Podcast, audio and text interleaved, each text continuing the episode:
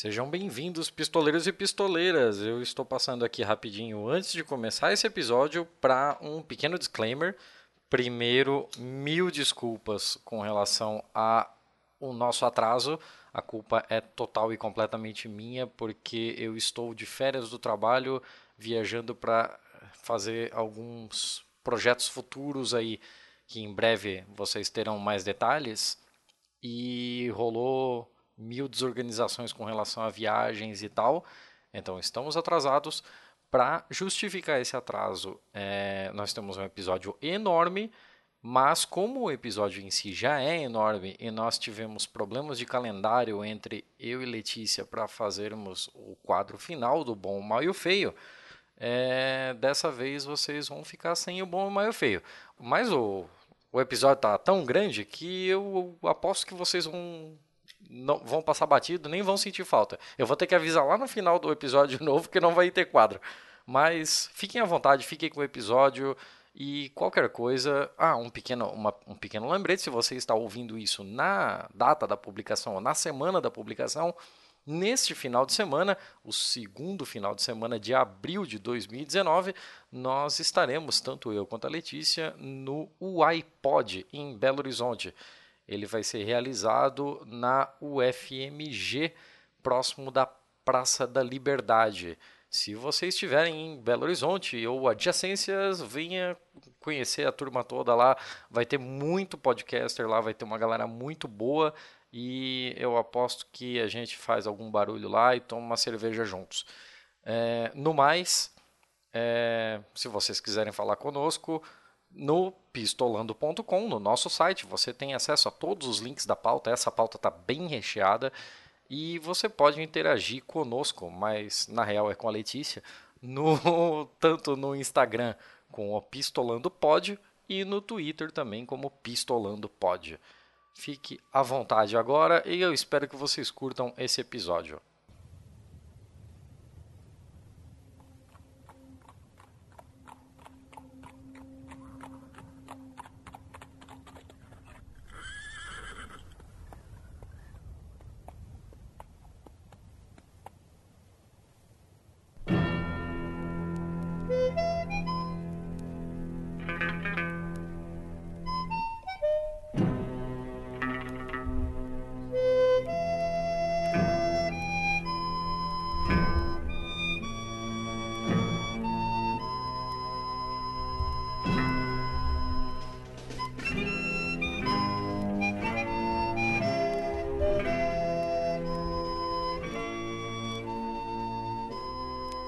Sejam muito bem-vindos, pistoleiros e pistoleiras. Eu sou o Thiago Corrêa.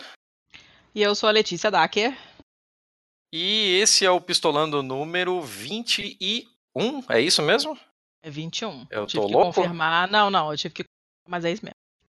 Ah, então beleza, então eu não tô louco. E pro número 21, nós temos aqui, eu vou, você, vou tentar ser direto e reto. Todo mundo fica falando que o nosso podcast é comprido, então eu vou tentar ser direto e reto. É, eu vou deixar que os nossos convidados de hoje se apresentem, depois a gente toca no tema. Seja muito bem-vinda, dona Alissa Volpini. Olá, gente, tudo bom?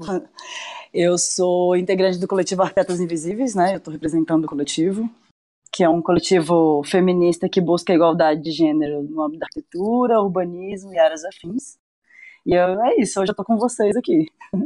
Ah, perfeito. Vocês já devem estar imaginando. Vocês não precisam imaginar nada, tá no título do episódio. Mas o nosso episódio precisava ter uma arquiteta junto. Mas não temos só ela. Também temos aqui um. É, um cara que já, já dá para considerar como da velha guarda da podosfera, né? Então, Caramba, eu... obrigado, hein? Chamou de Porra. velho, na Chamou Não, de cara, velho eu na estou chamando de um lata. clássico.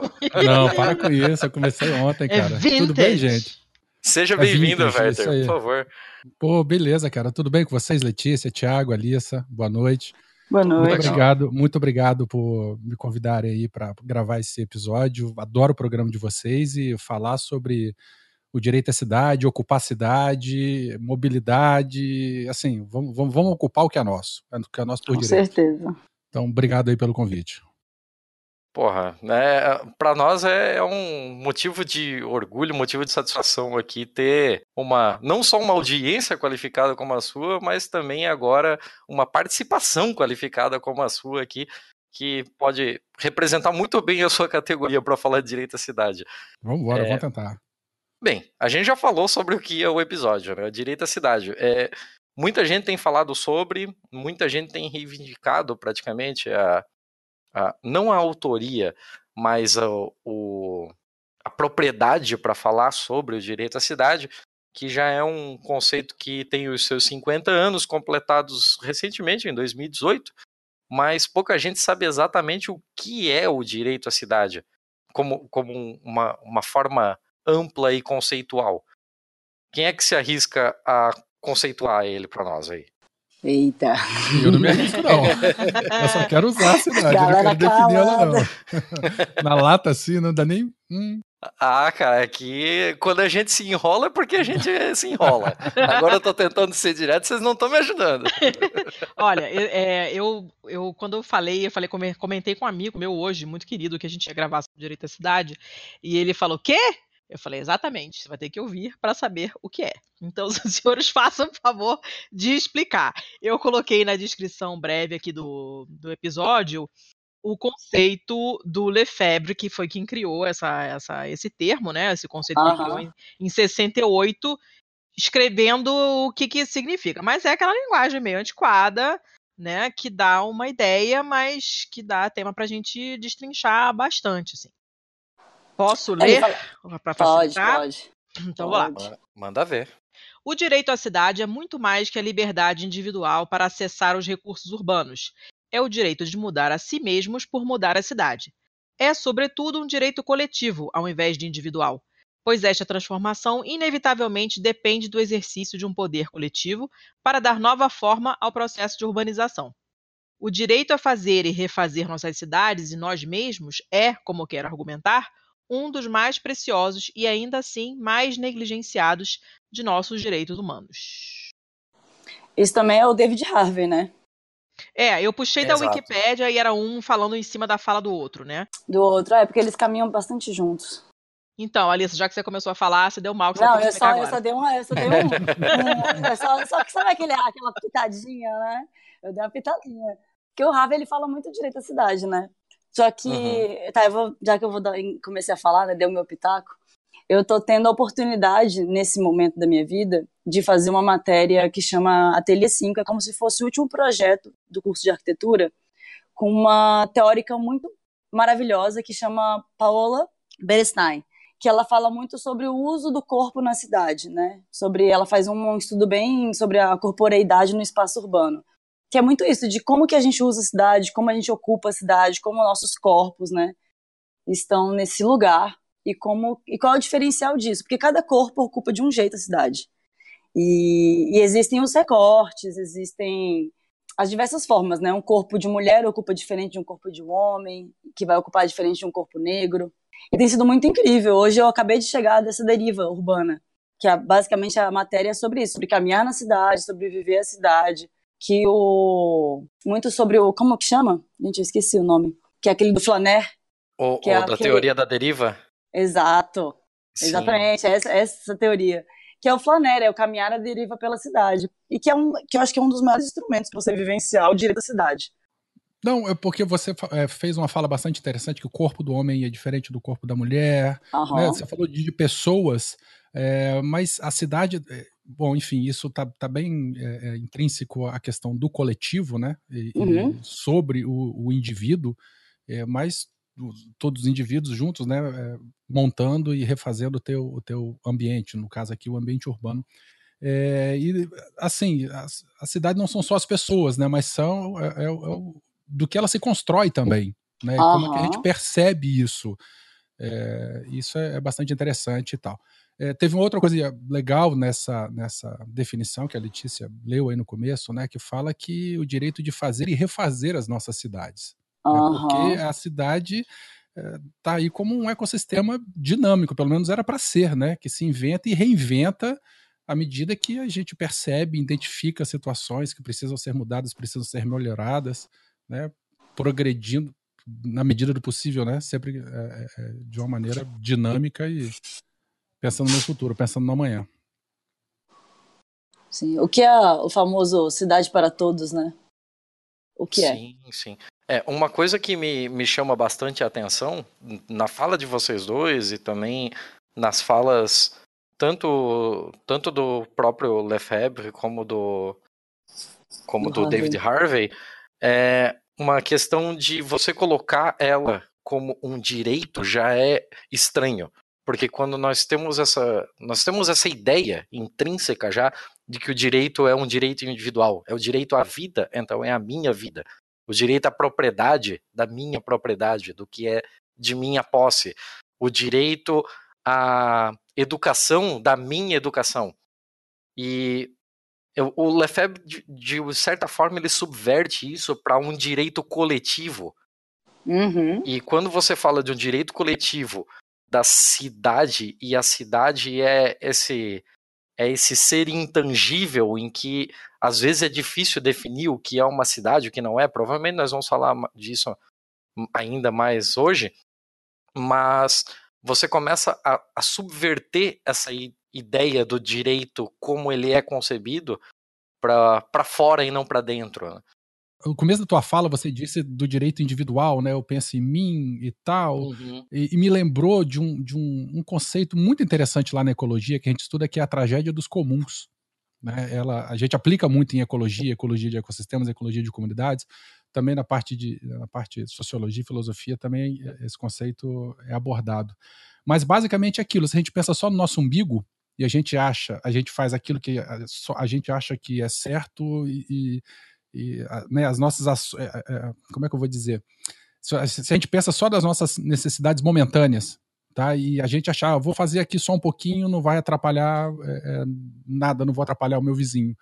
Mas se a gente pensa só no nosso e se cada um pensar só no seu, é, você vai resolver momentaneamente o teu problema. Mas aí, coletivamente, a gente pode estar caminhando para um, um grande buraco. Uhum. É achar que eu vou, eu vou fazer aqui, eu vou prejudicar, mas vou prejudicar só um pouquinho. Isso aí acaba é, é, refletindo aí no que a gente chama de tragédia dos comuns, que infelizmente vem acontecendo cada vez mais. É porque no começo da tua fala você falou aí do, do indivíduo, né, dentro da cidade, e a cidade não são os indivíduos. Assim, a gente não pode pensar somente nas pessoas, né, tem que pensar no coletivo. Isso fica bastante discrepante quando a gente pensa em pequena escala, né? Quando sim, aquele sim. cara, ah, eu, eu só tenho um, um sofá aqui e eu vou colocar naquele terreno que ninguém tá usando. E quando todo mundo começa a, a ter essa, essa mesma ideia, você tem um terreno entulhado que está criando animais peçonhentos que vai para casa de todo mundo depois. é, isso se aplica em, em, muitas coisas, né? Eu tenho um condomínio aqui, eu quero economizar água, então eu vou furar um poço artesiano aqui. E aí eu vou resolver o problema do meu condomínio porque a conta de água vai diminuir. Mas aí você pega na rua toda, todo mundo com poço artesiano, você compromete ali aquele suprimento de água local. Né? E também é um exemplo de tragédia dos comuns aplicado aí no, no ambiente urbano. Uhum. Né? Então, assim, a gente pode aplicar esse conceito para várias situações e infelizmente isso acontece, né? Porque o ser humano é egoísta, né? E a gente não consegue pensar muito além do nosso umbigo. centro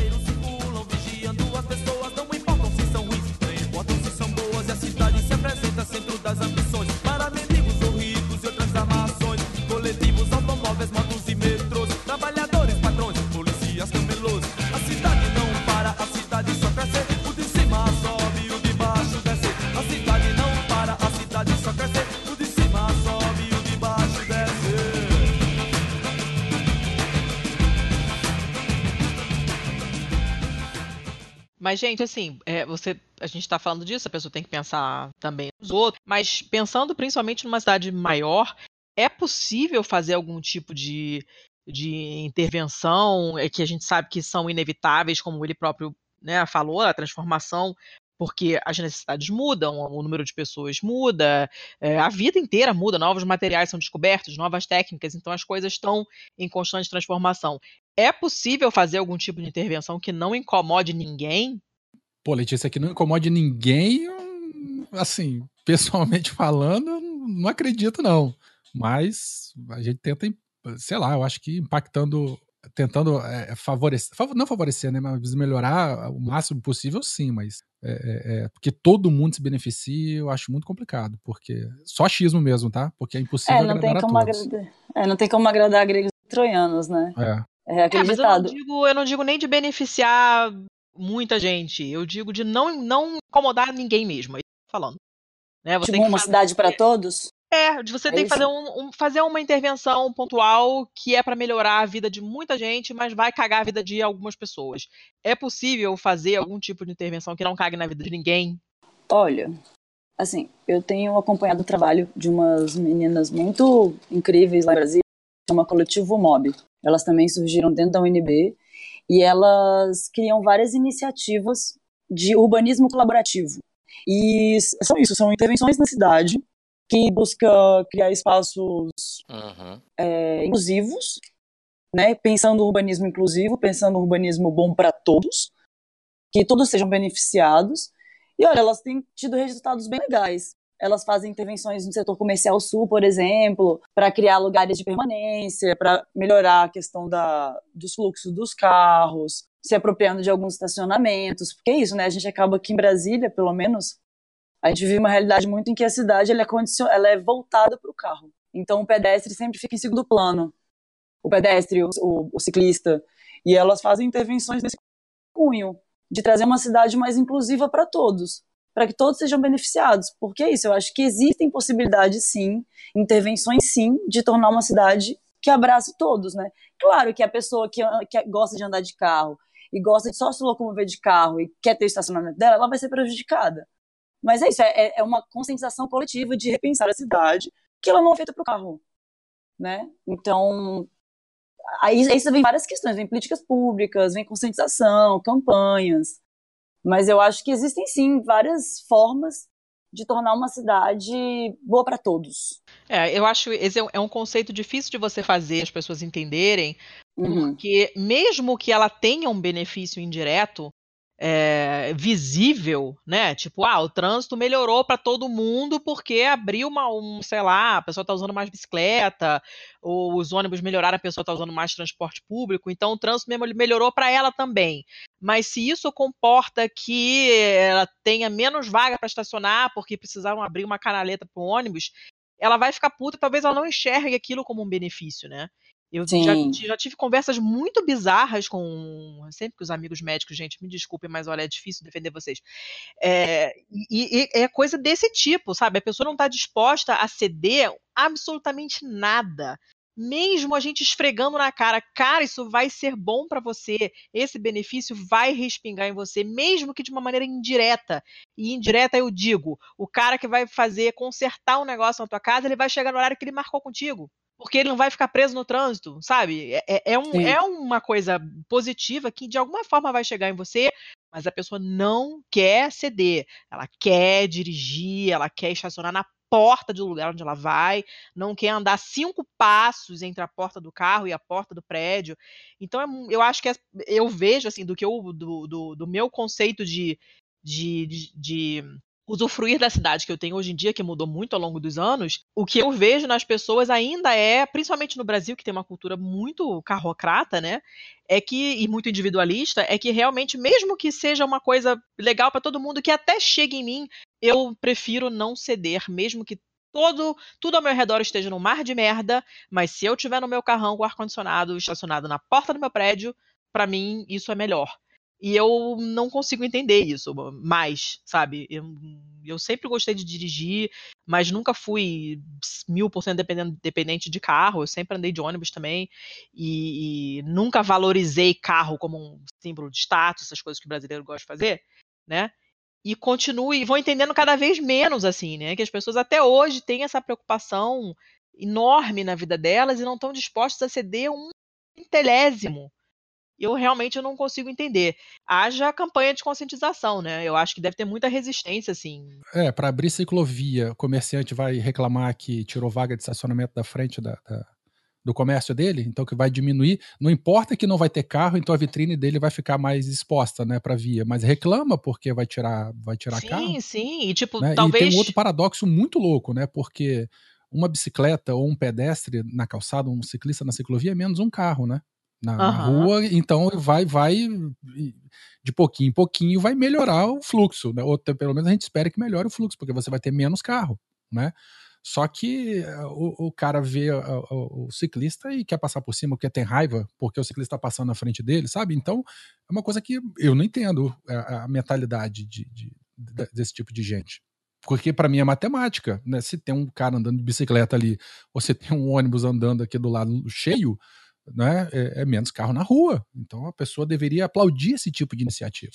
Mas como você falou, não quer abrir mão de andar meia quadra, uma quadra para parar o carrão dele.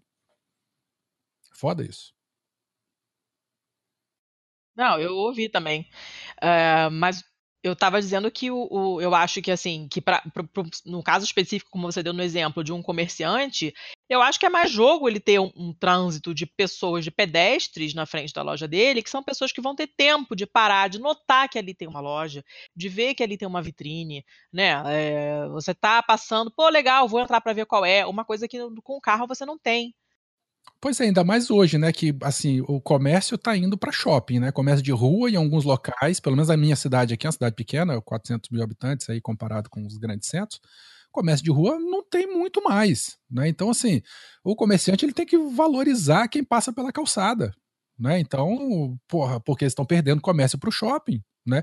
Nos shoppings a galera anda, anda o tempo todo, o tempo todo. Tem que trazer essa galera para andar na rua. E para andar na rua, pô, vamos botar bicicleta é, na ciclovia na frente, vamos colocar calçada, né? Porque o carro passa. A velocidade do carro é passa, nem repara na vitrine. Uhum. A pessoa que anda né, no, no, mais calma, pedalando ou andando, ou de patinete que for, ele fica mais tempo usando a via. E aí pode reparar mais. Sei lá, é um, não sei se eu estou sonhando muito, mas é isso que eu acho.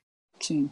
Sim, não, eu até concordo, mas ainda nesse quesito nós temos um agravante, que é um único recurso finito talvez que a gente tem que levar em consideração muito aqui, que é o tempo. As pessoas têm tempo limitado, todo mundo tem tempo limitado, então muito desse não poder parar numa calçada para avaliar corretamente uma vitrine tem a ver com os nossos tempos de deslocamento. É, tem gente que pega três horas, quatro horas de transporte público para fazer o deslocamento casa-trabalho, o que por si só o, o próprio Lefebvre já colocava como uma miséria urbana, que não é a miséria do pessoal que é, tem uma precariedade de moradia ou que não tem um emprego, uma renda, mas é a miséria de que basicamente ele despende o tempo dele em trajetos, então ele não consegue usufruir devidamente da cidade para poder fazer uma caminhada por esses locais é, comerciais, para poder é, visitar um, um espaço cultural para poder usufruir de uma praça pública, alguma coisa nesse sentido. Então, eu até vou aproveitar e levantar essa bola para é, saber da Alissa como que é na, na academia, para quem faz planejamento urbano, planejamento de, de arquitetônico de uma determinada área, é, pensar esse tipo de coisa. Como é a abordagem disso?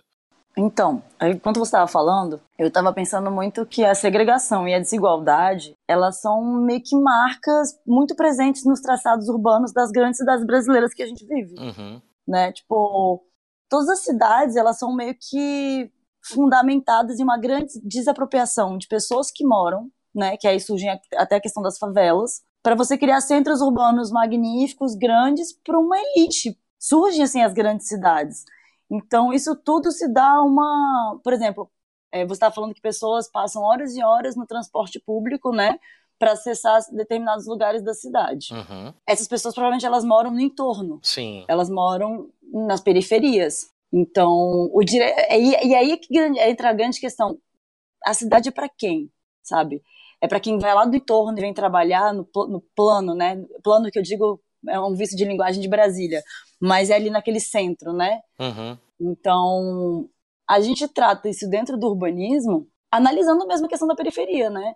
Porque por muito tempo Brasília, eu vou te dar o um exemplo de Brasília, que é o lugar que eu mais vivi na minha vida, que os grandes acampamentos que foram, que, que foram utilizados para construir Brasília, elas viraram cidades, né? E elas eram cidades anteriores até, que é Taguatinga, Ceilândia. E elas viraram cidades autossuficientes, que por muito tempo elas eram vistas como cidade dormitório. Uhum. Que as pessoas passavam horas e horas para chegar no plano piloto, para trabalharem lá e voltarem para suas cidades. Certo? Só que hoje elas criaram, elas criaram uma autonomia. Então, eu não sei, porque eu acho que eu tava com tanta coisa na cabeça enquanto você falava, porque eu penso muito. é, que eu penso, é que eu penso muito essa questão da desigualdade, que ela é marcada. E outra coisa, trazendo um, um pequeno recorte de gênero para isso, as cidades elas são, na sua supremacia, né, feita por homens de homens para homens. Então as cidades elas não são, elas não recebem o corpo da mulher. Por mais que a mulher use muito mais o espaço urbano que o homem até. Porque às vezes o trajeto do homem na cidade é, sei lá, da casa para o trabalho, do trabalho para casa, que é um, é um trajeto consideravelmente linear. E da mulher, geralmente, ela pega, vai para casa, leva a criança na escola ou na creche, passa no mercado, vai na farmácia, vai para o trabalho e volta. Então, ela tem um, um, um, percurso muito mais fragmentado, em que raiza muito mais cidade do que o próprio homem, uhum. né? E às vezes é, já tem estudos que falam que a mulher usa muito mais o transporte público do que o homem.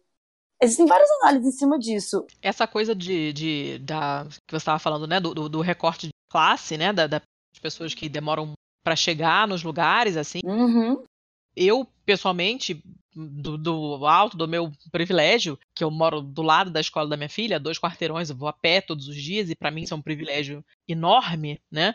E, e, eu não consigo mais imaginar uma vida em que você tem que pegar um transporte para um lugar muito longe. Eu já tive que ir para a faculdade de pegar um ônibus e ficar no ônibus, mas uma coisa light comparada com a vida do carioca que mora na Baixada, que mora nos bairros mais afastados, que precisa pegar trem, ônibus, metrô, lotado, sem ar-condicionado, porque as empresas de transporte no Rio são todos um, de uns filhos da puta que não, não renovam a frota, né? Um bando de, de, de, gente que comprou a política local. Então, tipo, essa, essa. Tô olhando aqui os links que a gente colocou na pauta, né? Tem pessoas que passam cinco horas no ônibus ou no metrô para ir voltar do trabalho. Né? A média do, do paulistano é quase três horas por dia no trânsito. Cara, isso é uma coisa muito louca. E isso é, é, é, totalmente o oposto de você ter direito à cidade, né?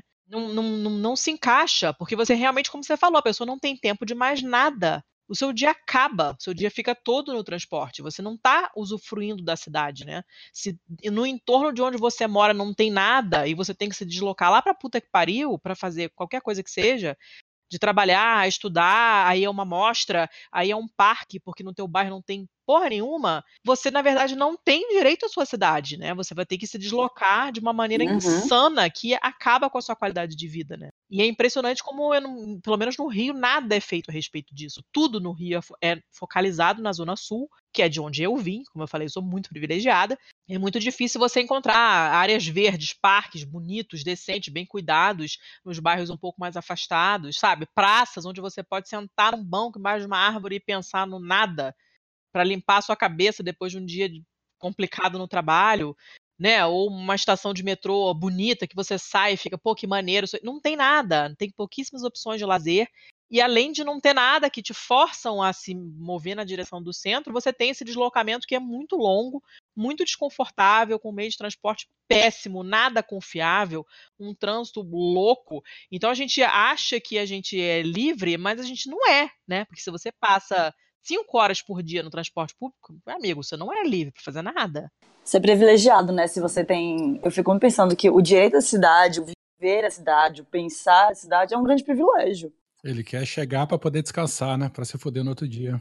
Totalmente. Né? Porque você pode ter um tempo de ócio e sentar numa praça e ver os, os estar à deriva, né? Tipo caminhar, sentir, olhar. É. Isso é muito um privilégio, porque na maioria dos casos da galera que trabalha, da classe trabalhadora, tá ralando pra caramba, passando horas e horas no ônibus, sei lá, às vezes estuda, trabalha, e aí vai, vai pensar a cidade, gente. Ele vive dia a dia, sacou? Ele, a cidade engole ele, na verdade. Então, é, ele quer chegar em casa, ele quer dormir, ele quer, sei lá, ligar a TV no canal que passe algo muito simples, em que ele absorva da forma mais tranquila e relaxe. Então, ah, vai comer o miojão e olha lá, né? Então, o direito à cidade ele não deveria né, ser algo de privilégio que é. Hoje é um privilégio poder viver a cidade. Porque os, as grandes, os grandes centros urbanos, eles não, eles não dão condições mínimas para a maioria das pessoas habitarem ali, né?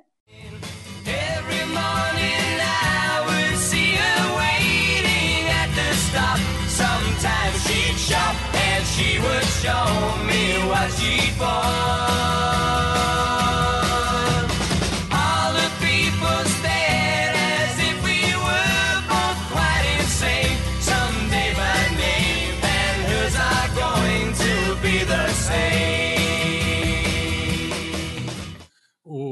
Vocês duas comentaram aí e eu, eu lembrei demais aqui. Eu sei que a gente já começou a falar, mas do título dessa revista Piauí que vocês colocaram na pauta, né? Que o direito à cidade e qualidade de vida urbana virou uma mercadoria. Todo mundo tem direito, ok, mas tem que ter dinheiro para pagar por esse direito, assim. Uhum. Uhum. É, é bem amplo aí, mas eu acho que, que ilustra bem legal o que vocês duas falaram aí. E a Letícia, agora há pouco, comentou também da Zona Sul e da questão é, de, de ocupar o espaço, de praça, na qualidade, ter, ter um ambiente legal para você poder gastar o tempo, e que a gente sabe que hoje não, não dá, né, por conta, enfim, da correria de tudo. Eu, eu, eu tenho uma coisa muito. Desculpa, eu vou estar puxando um pouco para biologia, porque é minha área de formação, né? Mas tem, Manda Manda brasa. ver, manda, manda ver. ver. um conceito muito interessante que é a biofilia, que é uma necessidade inapta da espécie humana de contato com a natureza, contato com o ambiente natural. Então a gente sente essa necessidade né, de um contato direto, mesmo em pequena escala, de, de, de ter uma, olhar uma vista bonita, ter contato com a natureza, nem que seja a gente ficar observando uma plantinha na sala ou um vasinho de suculenta do lado da tela do computador na, na baia do escritório. né? Então, assim, pensando nisso, né, cidades que têm espaços verdes, espaços em que você pode sentar, gastar um pouco do seu curto tempo, né, observando, admirando, isso faz muito bem para a mente, né, da- das pessoas, para desestressar e tal. É, a gente sabe que o tempo, né, como vocês já a gente já começou a comentar, está cada vez menor, mas é, é, esse tipo de atividade, a, a suprir a nossa biofilia, seria bastante interessante para ajudar a manter um pouco da nossa saúde mental. E se as cidades puderem suprir isso de alguma maneira, eh, seria bastante interessante para todo mundo. É bem, é bem primitivo isso, né? É, Eu é um instinto bem primitivo. É muito, é muito engraçado. Eu me lembro a primeira vez que eu reparei nisso. é, eu, sou, eu sou um animal estritamente urbano, não gosto de natureza, não gosto de ficar me enfiando em mato. Eu gosto de ondas eletromagnéticas. É, o meu ambiente é Dorme estar com o celular rodeada. debaixo do travesseiro, né? É, eu gosto de estar rodeada de eletrodomésticos, mas eu preciso saber que tá lá, né? Tem que, eu tenho que saber que tá lá, que tem um pouco de natureza, que tem um parque, que tem uma área verde, que tem um laguinho com os patinhos, né? Tipo, não é a minha ideia de coisa relaxante, se sentar lá para ficar vendo os cisnes no lago do campus da minha faculdade. Mas é muito prazeroso eu chegar lá e ver que aquilo tá lá. E a primeira vez que eu reparei isso foi um período em que eu morei com a minha avó no Rio, porque ela morava num outro bairro diferente do meu, outra parte da cidade, na Zona Norte, na Tijuca, que era pertíssimo do, do hospital escola onde eu estudei. Eu atravessava a praça, andava dois quarteirões, estava no hospital. E de noite eu levava meu cachorro na praça para brincar. E uma galera em volta trazia os cachorros. E era coisa de ficar até uma hora da manhã, o pessoal conversando e os cachorros brincando na praça. E tinha muita gente, a praça tinha uma estação de metrô, muita gente que saía do metrô, sentava a bunda no banco, no banco da praça, isso tarde, então era gente estava chegando tarde do trabalho, e as pessoas ficavam ali aqueles 10 minutos vendo os cachorros brincarem e as árvores da praça. Depois a pessoa levantava e ia embora. Isso direto, todo dia acontecia isso. Às vezes nem conversa com quem está do lado, né? Que é um outro problema não, também é, que a gente tem o nas cara tava cidades, ali né? pra desanuviar mesmo, É, sabe? Tipo, pô, tive um dia de merda, vindo um metrô entupido, um calor do cão. Porra, no Rio da meia-noite, tá 32 graus ainda, sabe? Chega, o cara chega na praça, um monte de árvore, um monte de cachorro fazendo mó zona. O cara senta ali, aqueles 10 minutos são restauradores, assim, né? Uhum. E a gente não tem tanto essa cultura de parque, de jardim no Brasil, até porque a cidade realmente não tem muita área verde, o que é ridículo considerando o nosso país tropical. Mas em outros lugares, assim, eu me lembro que tinha uma vibe muito assim em Barcelona, a primeira vez que eu fui, que tinha muita gente também, que você via que a pessoa estava voltando do trabalho. O cara tá de terra, a mulher de salto, a pessoa senta no banco do parque e fica só olhando, sem fazer nada, nem sem ler um livro, sem mexer no celular, a pessoa tá simplesmente Apenas existindo, sentada. né? Só existindo. Exata, plena, a pessoa tá lá, sentado, curtindo o ambiente, é um parque bonito, mais árvores maneiras, tem flores, tem as pessoas passando, que é sempre uma coisa muito interessante de ver, e, e- e eu comecei a reparar isso nos lugares onde eu vou, as cidades onde eu visito, que tem uma cultura maior disso, né, com relação ao, ao Brasil. Isso Mas, faz falta, Letícia, talvez. Oi. Ah, então deixa eu fazer uma, uma provocação. Eu vou, eu vou oferecer um contraponto pro tema que nós mesmos propusemos, né? Então, Fale. é que assim, vamos, vamos pensar, inclusive, dentro do contexto. O Lefebvre fez isso em 68. Basicamente, o, o livro Direito à Cidade, ele não é uma receita de bolo de o que você vai fazer para que as pessoas tenham direito à cidade, que é para para a cidade, para a sociedade usufruir da cidade, mas ele é basicamente um manifesto. Ele é até escrito de uma forma difícil de ler, ele é complicado. No outro ponto, e, e tem que considerar que ele é francês, vivendo em 68, uma efervescência cultural, dentro de um país já desenvolvido, imperialista, ele é marxista, tenhamos tudo isso em mente. Agora vamos para o outro lado do Atlântico, vamos voltar para o nosso Brasilzinho de meu Deus aqui nós estamos falando nesse momento de praças que as pessoas usufruam, de calçadas por onde as pessoas transitem, por um, um trânsito que seja mais acolhedor, em que as pessoas não precisem usar os seus carros como uma blindagem do resto da sociedade. Flores e parques e árvores e tudo isso é muito cor-de-rosa. Ao mesmo tempo, em que a gente está falando disso tudo, nós temos pessoas que ainda lutam pelo direito à moradia, que é muito. É, eu, eu não gostaria de usar uma hierarquia, mas a moradia é muito mais básica do que isso. Não é, soa um pouco como white people problem, sabe? Uhum. Ai meu Deus, eu tô aqui trancado no meu apartamento no oitavo andar, mas eu adoraria ter uma pracinha para sentar e ver cachorros. É, não é uma crítica, é um contraponto como é que a gente pode é, se utilizar do direito à cidade como foi proposto originalmente para subverter uma situação de sociedade em que nós sequer alcançamos a França de 68, entende? Nossa. Tem. É, vocês acharam que ia ser tudo fácil aqui, né? Ocupando, não? Ocupando no sentido literal, no sentido figurativo, sendo visto, se fazer presente, incomodando. Seria por. Não sei se eu estou sendo muito ingênuo, mas assim, é, mostrar que o problema existe, é, se sentir incomodado com isso e incomodar os outros, não? Não começa por aí? Não sei, não sei. Tô divagando aqui. Não, fiquem à vontade. é. Não, não, é, i- é só isso que eu quero. é, Assim, eu também tô no alto do meu pedestal aqui, essa coisa toda, mas você falou uma, uma questão super básica que é moradia, cara. Né, tem gente que mora longe de onde trabalha, não tem nenhum tipo de assistência, não assistência, né? Não tem nenhum tipo de, de, eh, de presença do estado onde ela mora, tem que viajar, tem que procurar tudo fora. É, tem gente que não tem casa para morar, então assim, é, é- é ocupar no sentido figurado e no sentido literal, se fazer visto. Eu acho que é, se sentir incomodado com essa situação, incomodar os outros, vai. Né? Fazer a água molhar a bunda dos outros Uhum. para reconhecer esse problema, ué. Agora na prática, como é que isso vai, né? Como é que isso vai ser, ser revertido em ações na prática? Aí, meu amigo, existem formas e formas. Assim, incomodado, eu acho que já tá todo mundo incomodado, né? Assim, tem muita Sim, gente sim, incomodada, de fato. Ocupar os espaços. Eu acho que é isso, né? Se é ocupar os espaços fazer presente, né? Quantos Isso. espaços estão aí para ser ocupados? Mas eu acho que a gente tem muito que batalhar por questões políticas públicas e, e repensar.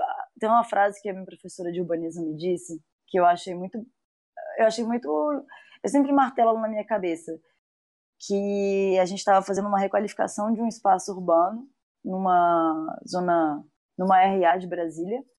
E aí ela parou e ela falou assim, gente, isso que vocês estão propondo é para além da vida de vocês? Aí a gente ficou meio assim, tipo, como assim? Ela falou, o urbanismo tem que ser para além da nossa vida. Porque a gente não pode fazer um urbanismo imediático. Tipo, ele tem que ser para além, sabe? Porque as coisas têm que perpetuar.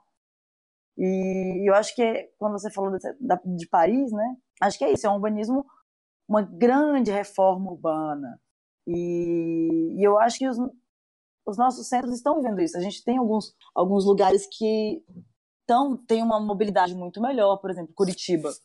Curitiba passou por uma grande reforma e hoje ela tem um transporte de qualidade, que é uma coisa que várias cidades do Brasil não têm, que é o acesso à mobilidade urbana, que acho que já é um grande fator que envolve a questão do direito né, a cidade. Mas eu acho que é isso, é pensar medidas para além da nossa existência, para além de, um- uma coisa imediática, né, que acho que também envolve questão de cultura, de costumes, de não sei, vou dar um exemplo bem pequeno, mas por exemplo, Brasília é referência de como a faixa de pedestre funciona. E eu lembro que na época que, que as faixas de pedestre foram implementadas, houve uma grande campanha. Campanha mesmo política, campanha tipo do governo, de conscientizar as pessoas, de como hoje em dia tá meio, né, desvirtuou um pouco, mas por muitos anos a faixa de pedestre era uma referência em Brasília. Mas é isso, campanhas, educação. Educação é a base de tudo, né? Uhum. E o direito à cidade acho que envolve isso também. Tipo, olha quanto espaço vazio. Por que, por que não ocupar esses espaços? E como ocupar esses espaços? Porque também não é só ocupação e, e aí não existe nenhuma manutenção e acontece o que aconteceu em São Paulo no passado, por exemplo. Né? Que a gente perdeu um, um prédio gigantesco no centro de São Paulo, com um milhão de habitantes. Por que isso? Fazem vista grossa as ocupações, não existe manutenção, existem vidas ali dentro e são vidas invisíveis. São corpos completamente abjetos à, à cidade, né? São, as pessoas não querem ver esses corpos na cidade. Então, é como incluir eles, como fazer essa, essa reconexão a esse espaço. Porque elas estavam nele em algum momento elas foram retiradas desse espaço. Então, acho que é uma, é uma discussão muito de classe mesmo. Eu, eu li alguma coisa recentemente, eu não, não vou achar o link agora, se eu, se eu encontrar depois eu boto na postagem.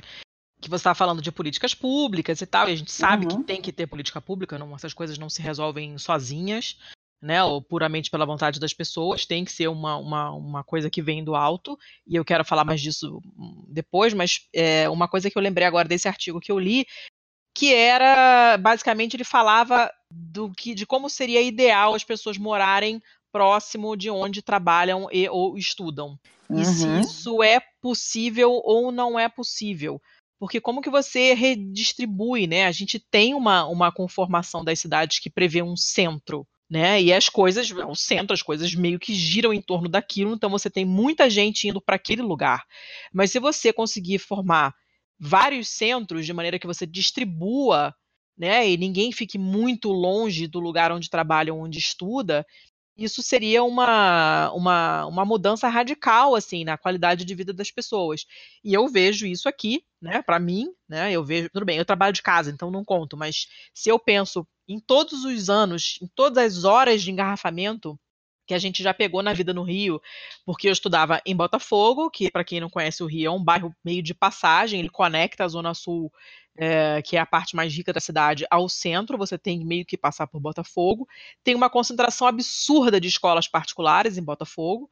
Então, em certos horários de entrada e saída de escola, o bairro inteiro trava. Então a gente saía de casa muito cedo para conseguir chegar na hora, em- em- embora a distância no mapa seja razoavelmente curta.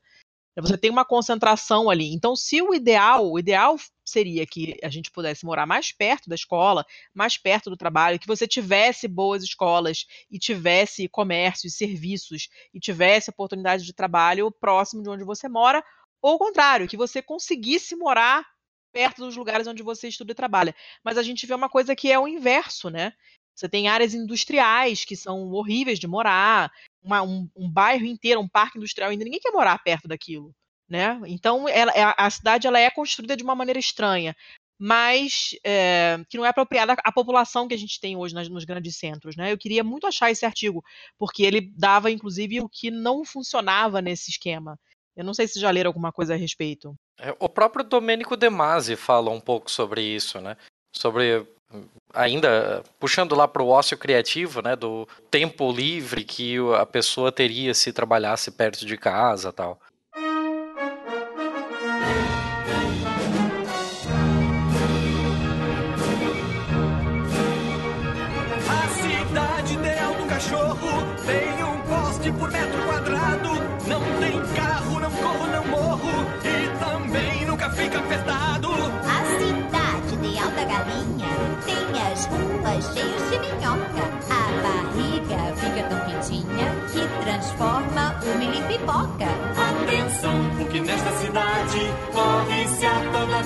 Velocidade. E atenção, que o negócio está preto. Restaurantes assando galeto. Mas não, mas não, o sonho é meu, eu sonho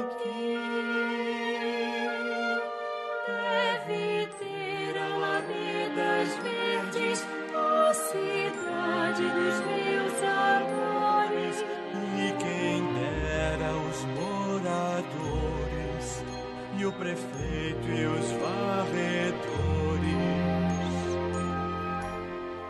fossem somente crianças.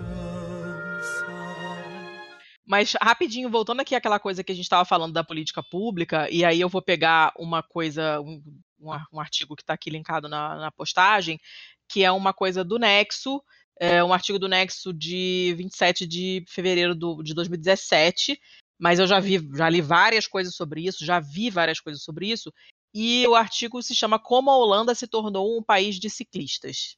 E a gente Hum, é muito tem bom esse essa. artigo. É muito bom, né? E a gente tem essa ideia que, pô, não, as pessoas têm que se acostumar primeiro e tal, não sei o quê.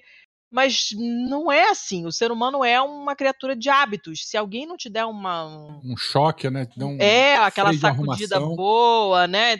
a coisa não anda, né? Como foi a parada do, do cinto de segurança. Não adianta você esperar o pessoal se conscientizar e botar o cinto, que não vai rolar. Então tem horas que você tem que dar uma canetada. Não, não é ideal. O ideal seria que não fosse tão necessário, mas a gente sabe que é. E, e esse artigo fala exatamente disso, que primeiro veio a política pública, né? Você tem que facilitar o uso de bicicleta, é, criar ciclovia e você multar quem entra de carro no centro da cidade, como acontece em várias cidades europeias. E aí a coisa começa a andar e esse hábito começa a, a se criar, né? E como bicicleteiro, eu queria ouvir o Werther falando dessas coisas. Não, esse caso foi muito interessante porque o freio de arrumação da Holanda teve dois marcos bem distintos, assim, né? A partir da década de 50 e 60 teve o boom aí, explosão de industrialização e tal, então era uma cidade, né, era, era, um- era uma região carrocrata também, muito carro, muito carro, muito carro. Finalzinho da década de 60 teve um, um- um evento, um período com muito atropelamento de criança. Então teve um Uhum. marco lá de 350, 400 e poucas crianças morreram num único ano vítimas de acidentes de trânsito. Então, Caraca! né, porra, no- criança morrendo à toa assim. E nessa meiota aí começou também aquela crise do petróleo da década de 70. Então eles viram, porra, tá morrendo muita criança por causa do trânsito. O petróleo já não tá tão barato assim, né? Então a gente tem que diminuir a- o carro né, na, na nossa região. Né? E, enfim, já é um local muito plano, né? não tem morro, praticamente não tem morro. Então é, é, dá para se pedalar até médias e longas distâncias sem subir morro, então você não, não, não sua, dá para chegar bem no trabalho. Então, é, essa questão social, a questão geográfica, tudo foi casando, mais políticas públicas, né, de incentivo à, à- à utilização de bicicleta. É, a pessoa, quando vai tirar carta de motorista, é muito caro. Então, assim, ele tem que pensar mais de uma vez para saber se ele vai assim, vai incomodar mais no bolso dele, né? E é, é um exame de, muito difícil para você tirar a carteira. Então, tudo isso, né? Várias situações diferentes vão convergindo e direcionando a pessoa, o cidadão lá, para ele utilizar a bicicleta. Ah. E depois de um tempo, obviamente, né? Depois dessa, dessa pressão do Estado, dessas situações todas, hoje a bicicleta é, é lugar comum lá na região. Né? E é lindo, é maravilhoso, porque tem carro, tem, tem muito mais bicicleta do que carro, mas os carros respeitam as, as bicicletas. Você agre, um, um ciclista lá, é, se um carro atropela um ciclista, o cara vai preso, é crime, vai pra cadeia, vai tudo. O motorista, ele é responsável se ele atropelar um ciclista, né, ele vai responder criminalmente, mas ele vai pagar pelo conserto da bicicleta. Se o ciclista que causou o acidente, a- a- o prejuízo é meio a meio, né, meio para cada um. Então a, a- bicicleta ela tá dentro da- dessa cultura e no final todo mundo se dá muito bem. A qualidade de vida melhora como um todo, porque a pessoa ela não pega engarrafamento para ir para o trabalho, aproveita mais o tempo em família, a família está junto dentro da bicicleta, dentro não, não, perdão, pedalando, né? A gente vê pai, mãe, às vezes vai tem aquelas cenas lindas da- mãe que, ou o pai que vai levar a criança na escola e tem um pequenininho na frente, um na garupinha e o mais velho andando atrás. né? É uma Uhum. coisa de chorar, é uma coisa maravilhosa. Então, assim, lá foi uma experiência que, que deu certo e hoje não, não- não se pensa, né? Não, não consegue disso- dissociar a cultura da bicicleta e a elevada qualidade de vida desse local que a gente vê por aí. É um- é um- foi um caso bastante interessante. Eu ia perguntar se vocês leram um, um artigo, eh, eu não- um artigo, blog, já não me lembro mais. Alguém estava comentando sobre a obrigatoriedade de, capacete para ciclista e o pessoal começou, ah, mas na Holanda ninguém usa, não sei o quê, frené, frené. E aí a pessoa fez um textão, eu juro que não me lembro onde foi que eu li, explicando, amigo, aqui não precisa, eu não vou ser atropelada. os carros têm um, um respeito pelo ciclista que eu me sinto totalmente segura. Eu sei que ninguém vai me jogar no meio-fio. Eu não vou bater com a cabeça no chão. Não vai ter ônibus querendo me matar. Ah, ninguém mata ciclista lá, porra. É, exatamente. O ônibus não vai querer te, te assassinar no meio da rua, não vai querer te jogar com a fuça no meio-fio. Então não tem essa, essa necessidade, as pessoas simplesmente não usam. E eu não, não tinha reparado nisso, honestamente, quando eu fui pra lá. E, e quando eu li, eu fiquei, oh, faz muito sentido isso. Realmente faz muito sentido. Tem duas coisas muito interessantes, né? É, quando você vê que um local, o trânsito é civilizado. Pessoas andando sem capacete, justamente por isso, e Uhum. muitas mulheres ciclistas. né? Existe um. O, eu acho- você- eu acho que vocês até colocaram aqui na pauta a questão de cidades amigas da, da bicicleta, né? Daquele índice, o Copenhagen, não sei o que lá, não sei Sim, o que lá. Né? É, e esse estudo é muito interessante que ele lista as cidades mais amigas das bicicletas e tal. E uma não é um item, né? Mas uma coisa que fica bem claro em todas essas cidades é, é, em que é seguro trabalhar é isso. Tem pouco, quase inexistente o capacete e muitas mulheres pedalando. E aí existe aquela correlação, né? Aquela sugestão de que quanto mais mulheres andando de bicicleta, mais é, é, humano é o tráfego de veículos daquele local. Muito interessante. Hum, O que, que você ia perguntar, Thiago? Eu acho que, que já acaba englobado dentro do, do índice, mas é, a gente tem essa ideia, né, que quando falou em bicicleta, falou em exemplo de andar de bicicleta, acaba sempre é, falando de Amsterdã.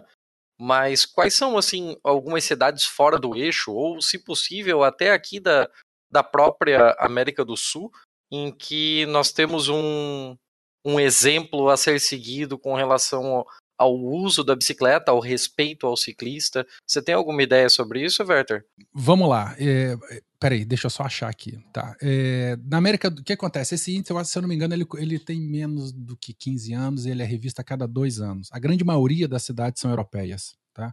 Aqui na América do Sul, o Rio de Janeiro entrou em uma ou duas vezes, se eu não me engano, na década passada ainda, em 2009, 2007. Eu tô tentando lembrar, eu tô tentando achar aqui a relação das cidades aqui. é, tem um geralmente é bem histórico, assim. né? Isso é tipo É, é. Copenhague É. também, tem toda uma referência, tipo, de reestruturação urbana, de retirar o carro do centro. Isso, aqui, ó. Então, tô, tô pegando aqui, ó. 2011. A gente tem na América do Sul aqui, Rio de Janeiro, Guadalajara e, e só, praticamente, né? Aí 2013, na América do Sul, Rio de Janeiro entrou de novo e acabou. Aí 2015, é, saiu Rio de Janeiro, tem a, Buenos Aires, entrou, e que eu lembre, acabou também. Aí 2017 eu não lembro, 2019 eles estão para refazer. Mas basicamente, para uma cidade entra- é, é, entrar nesse índice, são vários é, parâmetros, né?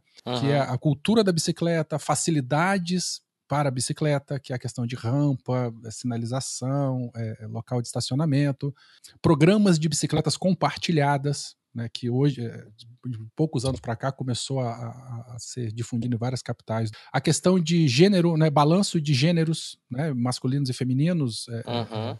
E aí entra essa questão, né, que quanto mais mulheres pedalando, mais é, é, receptivas, a- a- ma- mais calmo seria o trânsito, né, de- desses locais. Então tem uma série de critérios bastante interessantes aqui. Chega até a ter o é, acalmamento de tráfego, né, que o- os arquitetos aí trabalham muito com isso aí, né, como é que faz para reduzir a velocidade das cidades. Só, só um instantinho, eu tô com meu chaveirinho aqui do lado do guia aqui. Fala, Gui. Boa noite, filho. Beijo. Meu ciclistinha aqui. Boa noite aí, pessoal, tá? Ah, Ah, valeu. Gui. Eu Ele veio aqui. Nada mais, boa noite, tá? Tchau, vai dormir. Desculpa. Né? Nossa senhora. E tem uma coisa muito interessante também, que é a a questão de logística e bicicletas cargueiras. Né? Então, para esse índice, ele leva em consideração a utilização desse tipo de modal, de, de carga mesmo, né? Porque em vez de você ter um, um caminhão, você distribui. Um caminhão pequeno, né? você distribui em várias bicicletas menores, isso dá mais fluidez no tráfego. Né? E é bastante interessante. E- mas voltando à pergunta, Tiago, que você comentou, América do Sul, praticamente é Rio de Janeiro, que apareceu duas vezes, Guadalajara e Buenos Aires. A- Agora em 2019 eu não sei como é que tá. Mas para uma cidade entrar, ela tem que se enquadrar e cada item desse eles recebem notas e tal, e o que faz com que a cidade entra, entre ou saia desse, desse índice. Mas a grande maioria é europeia. É, mas basicamente o que entra no índice são as cidades maiores, as principais cidades dos países, as verificadas, auditadas por eles e tal. Você tem alguma ideia de alguma cidade assim mais lá do B do Brasil que, que seja uma referência em, em, em uso de modais diferentes? Não necessariamente só a bicicleta, mas imagino que ela seja um dos principais. Cara, que pergunta difícil, viu? É, é não- porque. Não, eu vou até. Vou até te dar esse tempo para pensar e enquanto isso eu vou explicar a minha situação. Eu estou gravando de Joinville e Joinville durante muito tempo e ainda ah, continua espalhando essa ideia de que ela é a cidade das bicicletas. E essa é a maior cascata do planeta. Isso é, nossa, cara, é, é revoltante você ouvir esta merda, porque não dá, não dá. As pessoas não usam bicicleta a não ser para trajetos extremamente curtos, a não ser nos bairros, na periferia e também aí por uma por uma outra questão, não é pela questão do acolhimento da cidade a esse modal, mas sim de uma questão é, é um meio de transporte barato, é um meio de transporte bom para você fazer pequenos trajetos, para ir na padaria, buscar o filho na creche e tal. Nos- na década de 70 aqui era uma loucura, foi a grande explosão populacional da cidade e nós tínhamos grandes empresas aqui que ainda temos, mas não é mais assim. Nas grandes empresas, quando fechava o turno, é, parecia um passeio ciclístico. Era uma loucura, era muita bicicleta na rua e as ruas não tinham o trânsito que tem hoje, então era acolhedor. A cidade, por mais que tenha esse título há, sei lá, 30, 40 anos, ela deu as costas para as bicicletas. Você tem um projeto muito, muito tímido de ciclofaixas, não ciclovias. A gente depois até pode falar um pouco sobre a diferença delas. A gente ainda tem que falar do, do nosso amiguinho Parklet lá, mas ela, ela se desenvolveu de uma forma que priorizou o carro. Nós tivemos, eh, durante o, o período do boom econômico dos anos Lula e Dilma, uma facilitação, inclusive, né? A gente tinha ano após ano renovação da, do subsídio de IPI com relação ao governo federal para compra de, de novos carros para aquecer a economia automobilística, que colocou uma grande piroca no cu do Brasil inteiro, porque o dinheiro que eles economizaram de não pagar esse IPI foi revertido para simplesmente porra nenhuma, a não ser um grandíssimo iate para algum filho da puta da Europa. Eu- tô começando a escalar, né? Eu tenho que acalmar. Calma. respira. Ma- Mas, assim, a, a cidade simplesmente esqueceu desse título, esqueceu da porra toda e passou só há muito pouco tempo e de uma forma ainda muito tímida a olhar de novo com alguma atenção, não vou dizer nem carinho, com alguma atenção para esse modal. Imagino que tenha cidades médio porte, assim, que tenham uma- algumas ideias interessantes que pudessem servir de modelo para essas cidades. Se você, como tem contato com grupos de ciclistas e tal, tivesse alguma ideia nesse sentido. Cara, olha só. é, O pessoal acha que cidade amiga da bicicleta é colocar ciclovia ou ciclofaixa. E não é isso, né? Se você coloca uma ciclofaixa que liga nada a lugar nenhum, porra, grandes merdas você tá fazendo. Você tá resolvendo o problema ali do bairro e olha lá. Ah, obrigado! Obrigada. Né? Mas normalmente a pessoa ela mora num bairro e vai trabalhar no outro, então tem que ter essa conectividade. Né? A ciclovia tem que atravessar o bairro, a ciclovia ou a ciclofaixa ela tem que ligar um bairro até um terminal de ônibus, né? ou até a estação do metrô. Então, assim, só colocar. Antigamente a gente se contentava com pouco, achava que ciclovia, ciclofaixa era muito, mas, cara, caguei para isso. Só isso não vai resolver o problema. Né? Até porque, porra, a gente tem carro que não respeita a ciclovia. Né? A gente tem eu vi um vídeo, apareceu lá no, no Beco, lá no, no, grupo que a gente tem, o pessoal lá em Fortaleza, me deu pavor. Um, um ciclista na, na, jaquinha, né? Que é aquela bicicletinha basicona lá, que o cara usa para poder ir para o trabalho, para casa, para padaria, na ciclovia, de repente vê assim, quatro, cinco carros, um em cima da, da, da ciclovia e dois de cada lado invadindo a calçada porque a, a pista principal estava congestionada. Então, assim, só a ciclovia, ciclofaixa não adianta. E dizer, desculpa, prefeito, você dizer que você a sua cidade é amiga da Bahia, porque tem isso, já era. Você vai fazer uma ciclofaixa que, porra, vai pegar um morro e que é, vai ser muito difícil de, de, subir, o ciclista não vai, não vai passar, ele vai, vai preferir pegar uma via expressa que contorne isso aí. Ou, né, aqui no Brasil, pô, a gente, na, na maioria dos estados, faz muito calor. Se você colocar uma ciclofaixa e não co- colocar uma sombra nela, o ciclista não vai usar, ele vai passar por dentro do bairro, vai passar por uma outra rota, porque a gente já está fazendo esforço mecânico, né? É transporte ativo. Então, se não der um- mais condições, além de pintar o asfalto, seja ele segregado ou não, né? Essa é a diferença, inclusive, de ciclofaixa e ciclovia, né? Que você comentou, né? A, Aham. ciclovia ela é segregada da pista de rolamento. Então tem um canteiro, às vezes ela é mais elevada, ela fica naquela. É, é um pedaço da calçada que fica segregada. A ciclofaixa não. A ciclofaixa ela é na via principal, geralmente ela é só pintada, assim, demarcado o local. Mas assim, é, só colocar isso não vai resolver. E aí, voltando à tua pergunta, né? Tem alguma cidade que é mais amiga e tal? Cara, hum, desconheço. Desconheço. Porque o pessoal acha que só, coloca, só pintar o asfalto já tá fazendo alguma coisa. Só que nos dias de hoje não tá fazendo nada. Aí em São Paulo, por exemplo, né? Foi um avanço. Hoje em dia, né? Tá tendo congestionamento de ciclista nas, nas vias aí. Isso é muito engraçado. Uhum. É porque é, o pessoal é, odeia, né? Porque, porra, eu pego a bicicleta para poder chegar rápido em casa e de repente eu tô em, num engarrafamento de bicicleta. Isso é, é ruim, mas é bom, né? Porque é sinal que está tendo muito uso. Então, olha, vamos ter que voltar ao que tinha antes e ampliar ainda mais a malha. Né? Então, voltando à tua pergunta, só pintar asfalto não, não- não quer dizer que a cidade é amiga, não. Prefeito, desculpa aí, mas é, melhora a condição aí para o ciclista. E lembrando, né? Mais um ciclista, menos um carro. E aí você É, né, exato. vai, vai ajudar todo mundo. Era isso, eu, eu, ia, eu ia falar basicamente isso, que colocar a ciclovia, isso aconteceu em Brasília.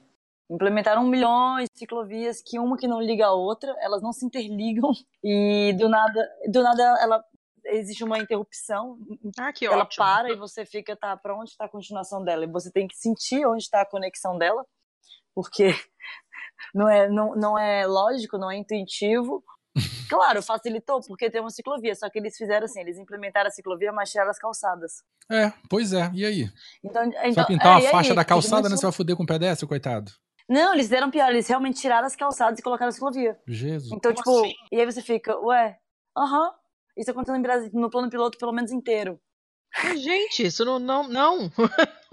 É, é terrível. Então, assim, não é claro que ajuda, as pessoas usam ciclovia, mas é- não é isso, não é uma cidade sensível à, à, à, à- bicicleta, porque se você, em algum momento, você tem que sair da ciclovia e ir para o asfalto, você vai ser hostilizado, tanto que mataram vários ciclistas em Brasília.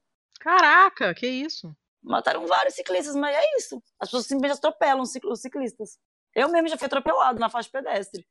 Então, é, é isso. Eu acho que é questão de conscientização.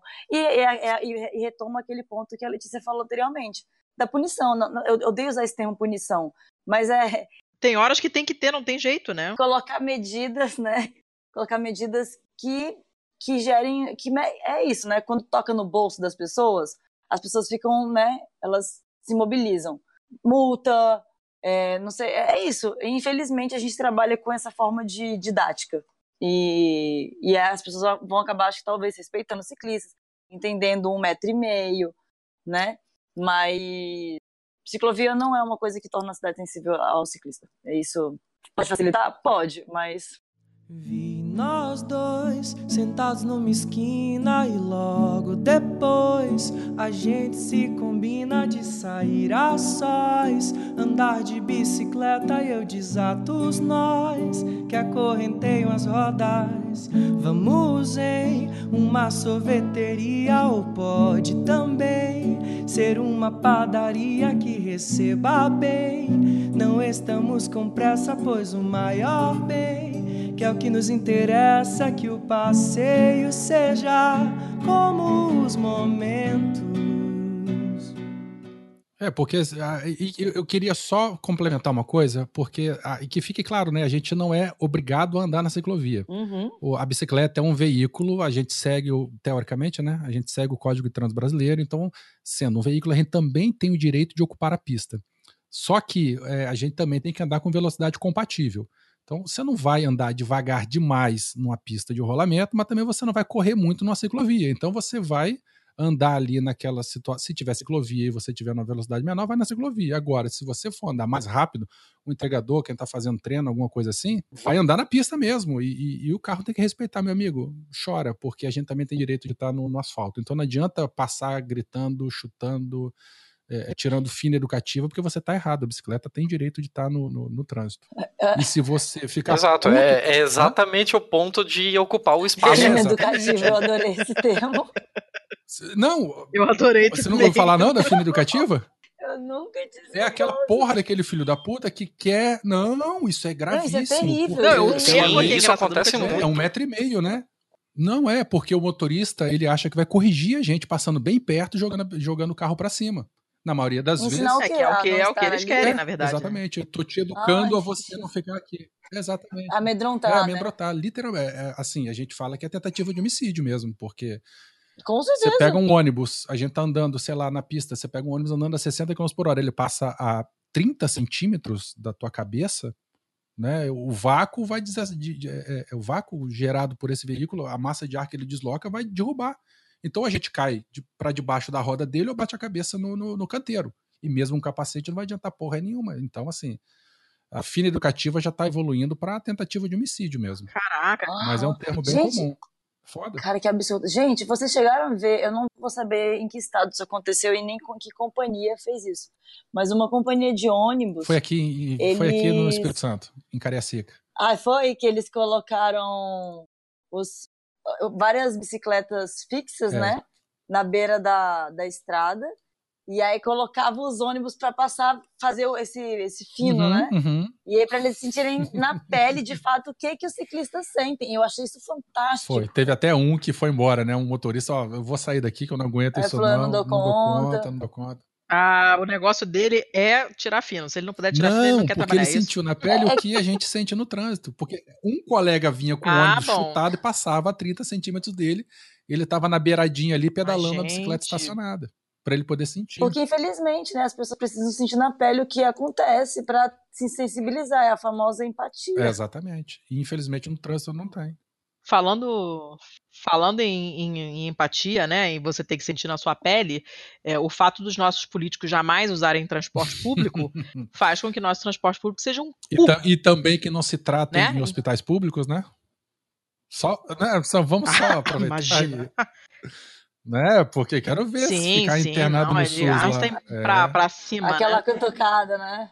Mas eu queria é, voltar rapidinho a essa coisa do transporte público, porque a gente não, não falou muito disso, isso é uma parada bem crucial, né? A gente tocou marginalmente falando do, do transporte de Curitiba e tal, não sei o quê.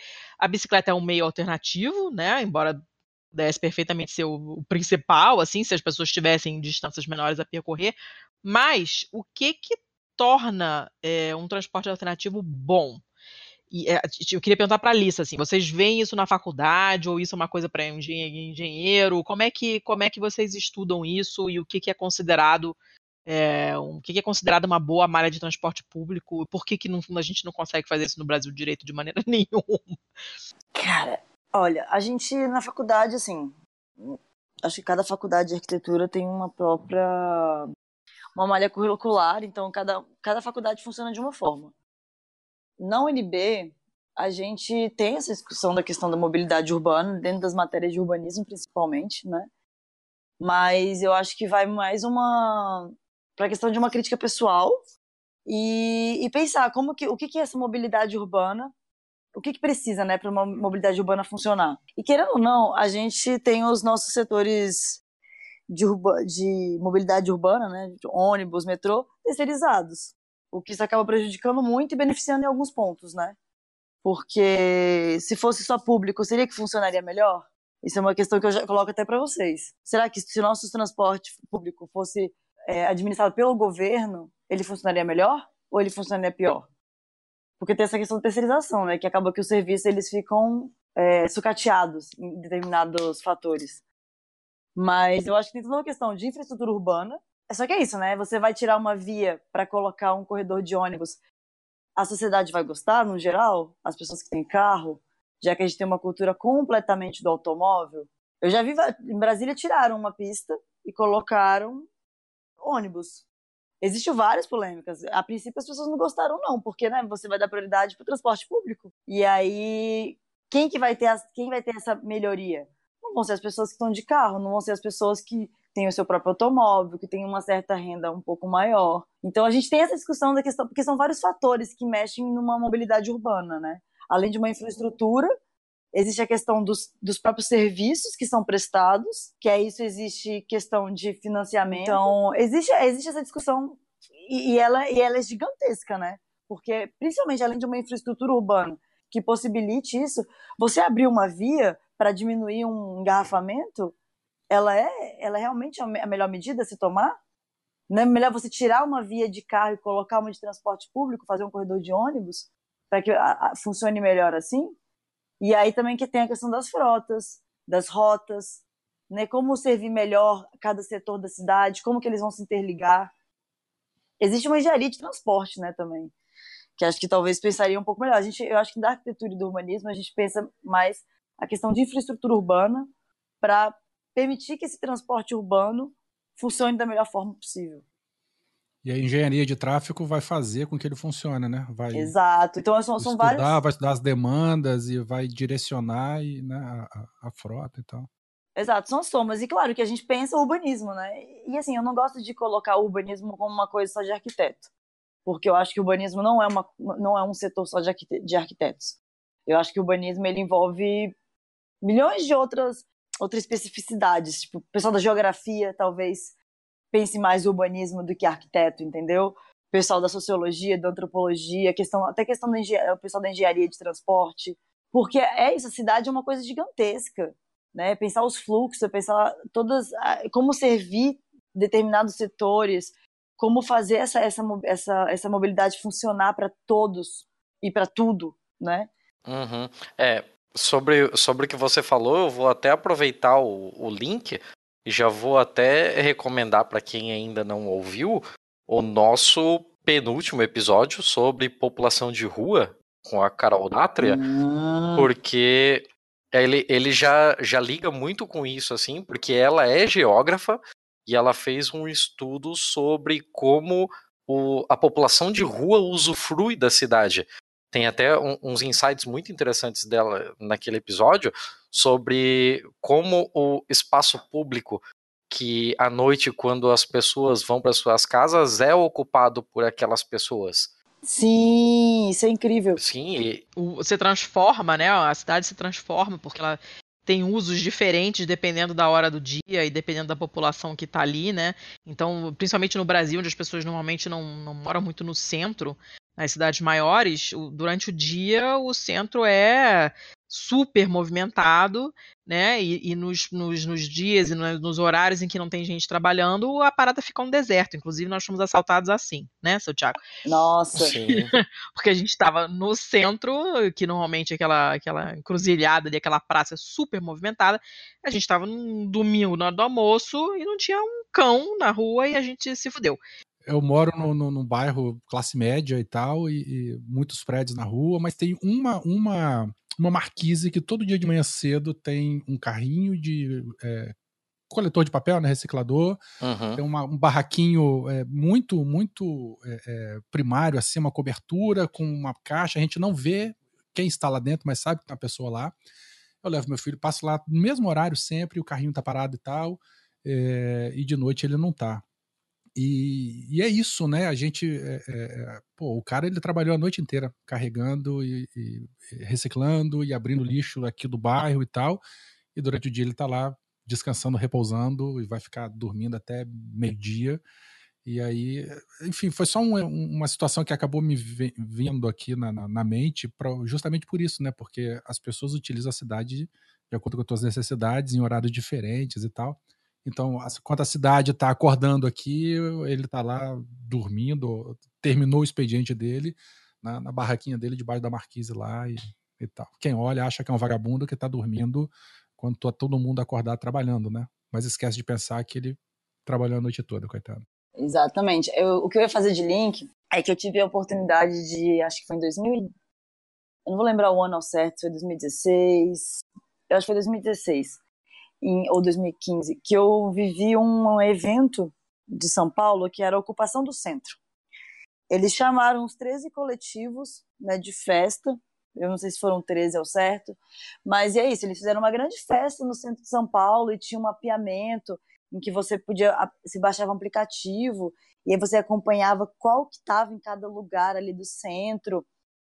E aí eu, eu lembro que eu estava ali naquela, naquela ocupação e eu estava com uns amigos também e a gente ficou super refletindo o que que aquilo era. Porque assim, tanto que eu, eu e minha namorada na época a gente se incomodou muito, porque aquele centro ele já é ocupado, né? E festa para mim, eu posso ter eu posso até criar certas inimizades com isso que eu vou falar, mas festa para mim não é ocupação. Festa para mim ela é, sei lá, é um evento, é uma ação, mas ocupação para mim é outra coisa. Ocupação é muito mais uma coisa política. Eu acho que você chegar num lugar onde as pessoas já habitam ali à noite e que talvez seja o único lugar que ela vai dormir em paz, e aí você faz uma festa em que, sei lá, vai trazer um ambiente de música alta, de drogas, bebida, em que vai atrapalhar o sono dessas pessoas que habitam ali, que a única oportunidade delas dormirem em paz é naquele lugar, e aí as pessoas acabam mijando onde as pessoas dormem, que foi cenas que eu presenciei, e eu saí transtornada de lá. Eu falei, cara, isso pra mim é terrível.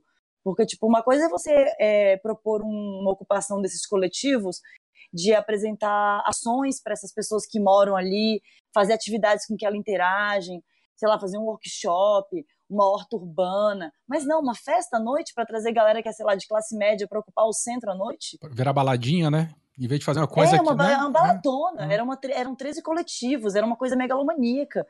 E aí é, é aquilo que, que, que, que- que vocês falaram, que, tipo, existem pessoas que ocupam esse espaço. Esse lugar ele não é vazio. Ele é ocupado, pessoas dormem ali. Talvez a única possibilidade dela dormir é ali. Porque ali é vazio, né? Depois que o comércio fecha. Então ali ela vê um lugar de abrigo. E aí você traz uma bagunça, festa e pessoas fazendo xixi na rua e bebida e aquilo. E eu, eu lembro que eu vi essa cena de várias pessoas enfileiradinhas, assim, com as cobertas, e galera vai fazendo xixi do lado delas e, tipo, jogando latinha. E eu fiquei, gente, isso não é uma ocupação. Não chama isso de ocupação, sabe? Isso é uma festa, é uma festa no centro. Não uma ocupação no centro. Sim, é, aqui, aqui no aqui no sul maravilha, né? No sul é meu país, nesta merda. Aqui nós temos um, um... Desculpa, gente, eu, eu começo a. Eu, eu vou de boa e eu vou escalando, assim. Eu começo todo episódio de boa e eu sempre pioro. Mas aqui no Sul Maravilha, nós temos um, um acontecimento muito curioso, que são os estantes. O Stammtisch é uma porra de uma palavra alemã que basicamente seria como encontro dos amigos. É para quem acha que é alemão, mas que não é porra nenhuma a não ser um latino safado lambebota, que resolve que nós vamos recuperar um, um passado de antepassados que nós nunca tivemos e Ah, reviver é. uma tradição que nunca existiu aqui do Stammtisch e aí eles pegam e colocam gazebos, quiosques montáveis e tal, em ruas do centro da cidade num domingo à noite, num domingo à tarde, para passar a tarde inteira bebendo e fazendo bagunça e os lugares são basicamente alugados para você co- colocar um gazebo num instante desse sai, sei lá, uns 1.200 reais. Que E- isso, velho. sim, sim. É, não tô zoeira, não. Tem, tem isso aqui em Joinville, tem em Blumenau, onde eu já morei também, tem em, em outras cidades de colonização alemã.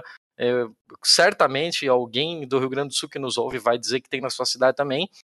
E as pessoas pagam, sei lá, 1.200, 1.400 reais para colocar um gazebo, e aí embaixo desse gazebo eles fazem o seu churrasquinho, é, alugam um barril de chopp e ficam lá enchendo a cara durante a tarde toda e bebendo até todo mundo ficar bem louco e começar a brigar e sempre acaba em briga porque Ruê, Ruê Brasil BR.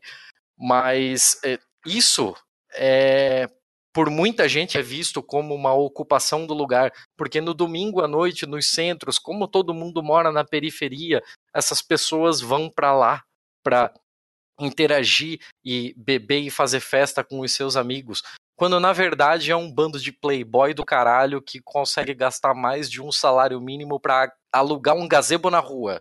E é isso que é, é Caraca. alugar um gazebo na rua.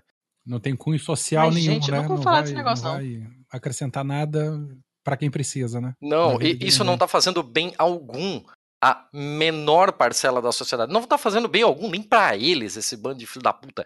Mas eu, eu, Sai do céu. eu tô mandando pra vocês no, no nosso chat aqui um link de uma dessas porcarias pra vocês terem uma ideia do que eu tô falando. He's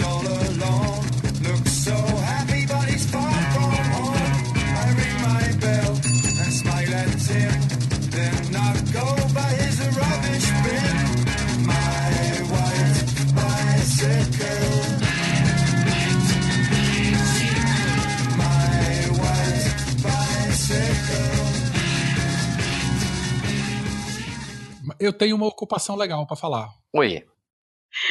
Posso? Opa, estamos precisando. No dia da Fala. gravação, ó, nós estamos gravando hoje, né? Pode falar a data? Não pode? Vocês têm esses negócios? Manda ver. Claro, 14 de Dia- março. Hoje é dia 14, né? No dia 16 agora, no sábado, vai ter o Pedalada Pelada.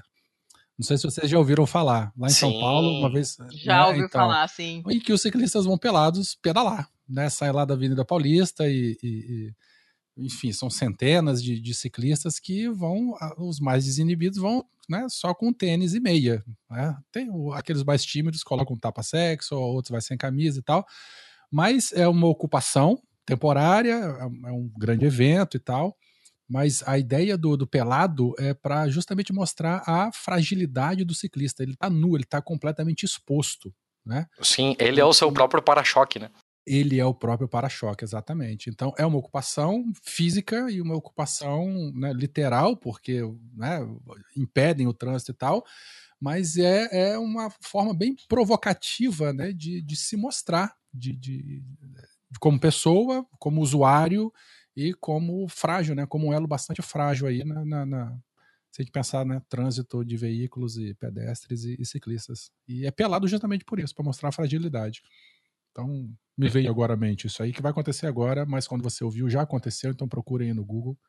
O Pedalada Pelada 2019, que vocês vão ver. Bastante coisa legal. E tem um monte de manifestação também junto, né? É, é, vários coletivos vão, é, é, se fazem presentes e tal. É bastante interessante. Eu não moro em São Paulo, então não, não dá para eu ir. Mas muito legal, né? Sim, sim. É massa.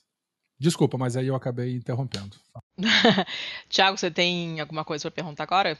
Eu tava, eu tava buscando as coisas distantes pra mandar pra vocês aí, mas eu, eu uma, algumas coisas que me passaram pela cabeça e eu preciso falar antes que me fujam de novo. Nós já citamos aqui duas ou três vezes o transporte público de Curitiba. Sim. Ele, durante muito tempo, foi uma referência no, no Brasil de um modal com uma mobilidade incrível, que desafogou o trânsito, que deu agilidade, que era eficiente, que era acessível, que era barato. Do- nos últimos anos, o transporte público de Curitiba vem é, sofrendo grandes ataques. Ele vem decaindo na sua, na sua efetividade, ele não é mais tão eficiente quanto já foi um dia, ele não é mais tão acessível em preço quanto já foi um dia, ele já não faz aquele bem danado que já fez nos anos 90.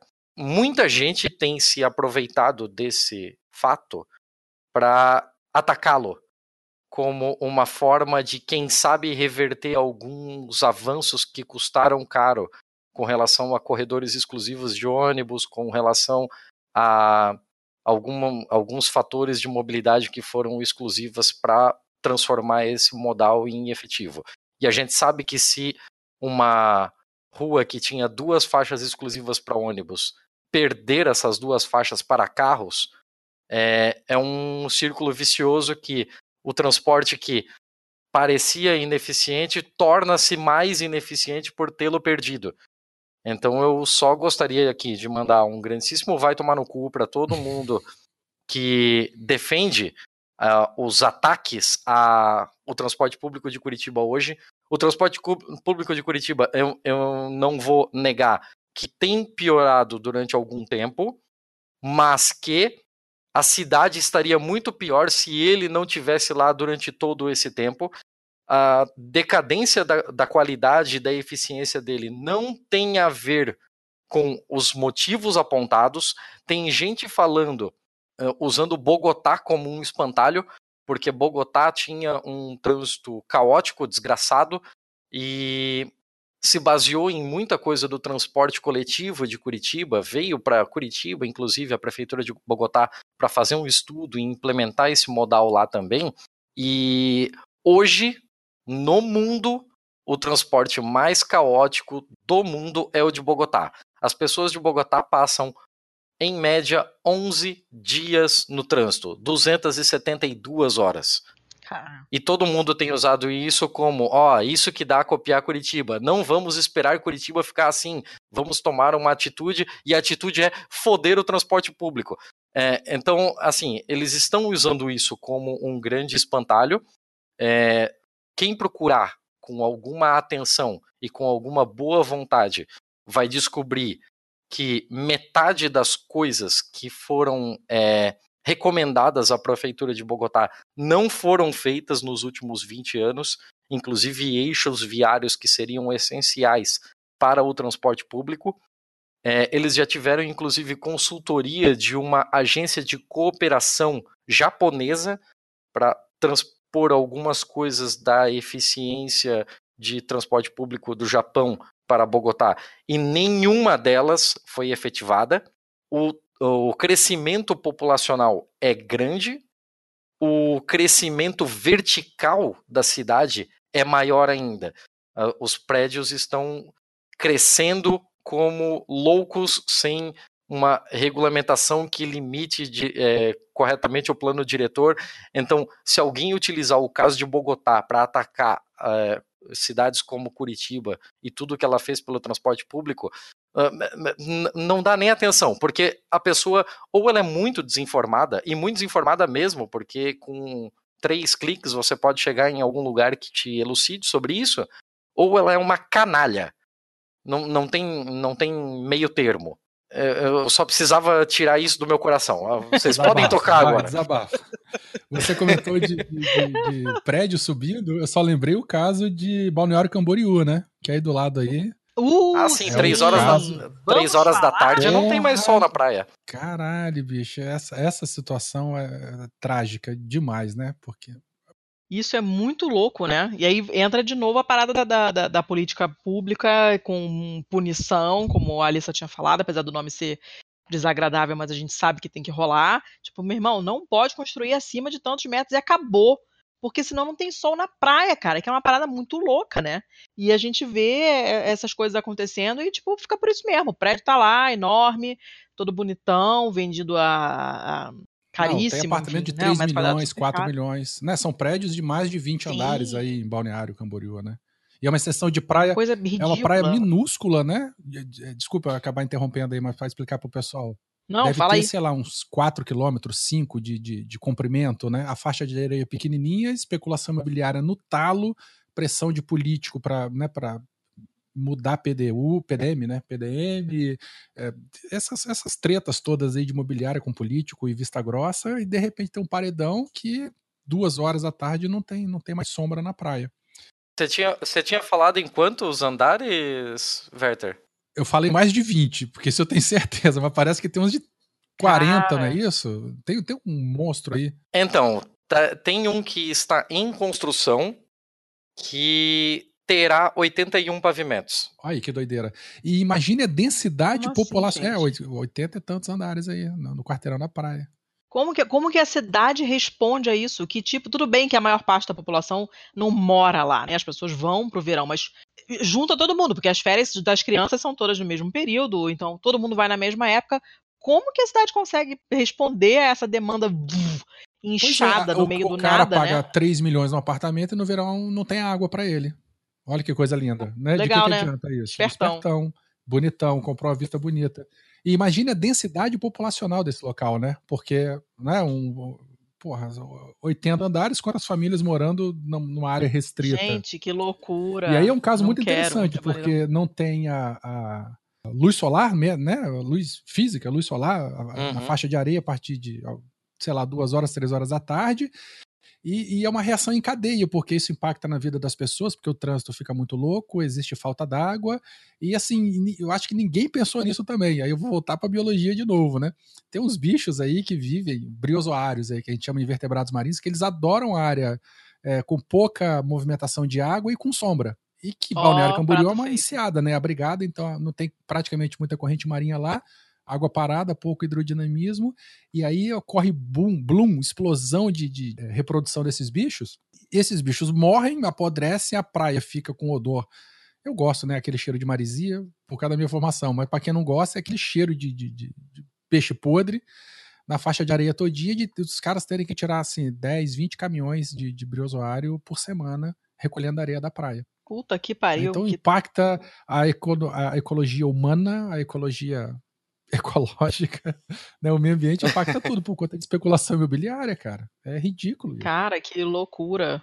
Ridículo, ridículo. Que merda, né? É, é muito efeito um cascata, é, né? exatamente. Aí a solução É que muito os- fora de controle. uma solução que as imobiliárias deram ou sugeriram é fazer um engordamento de praia.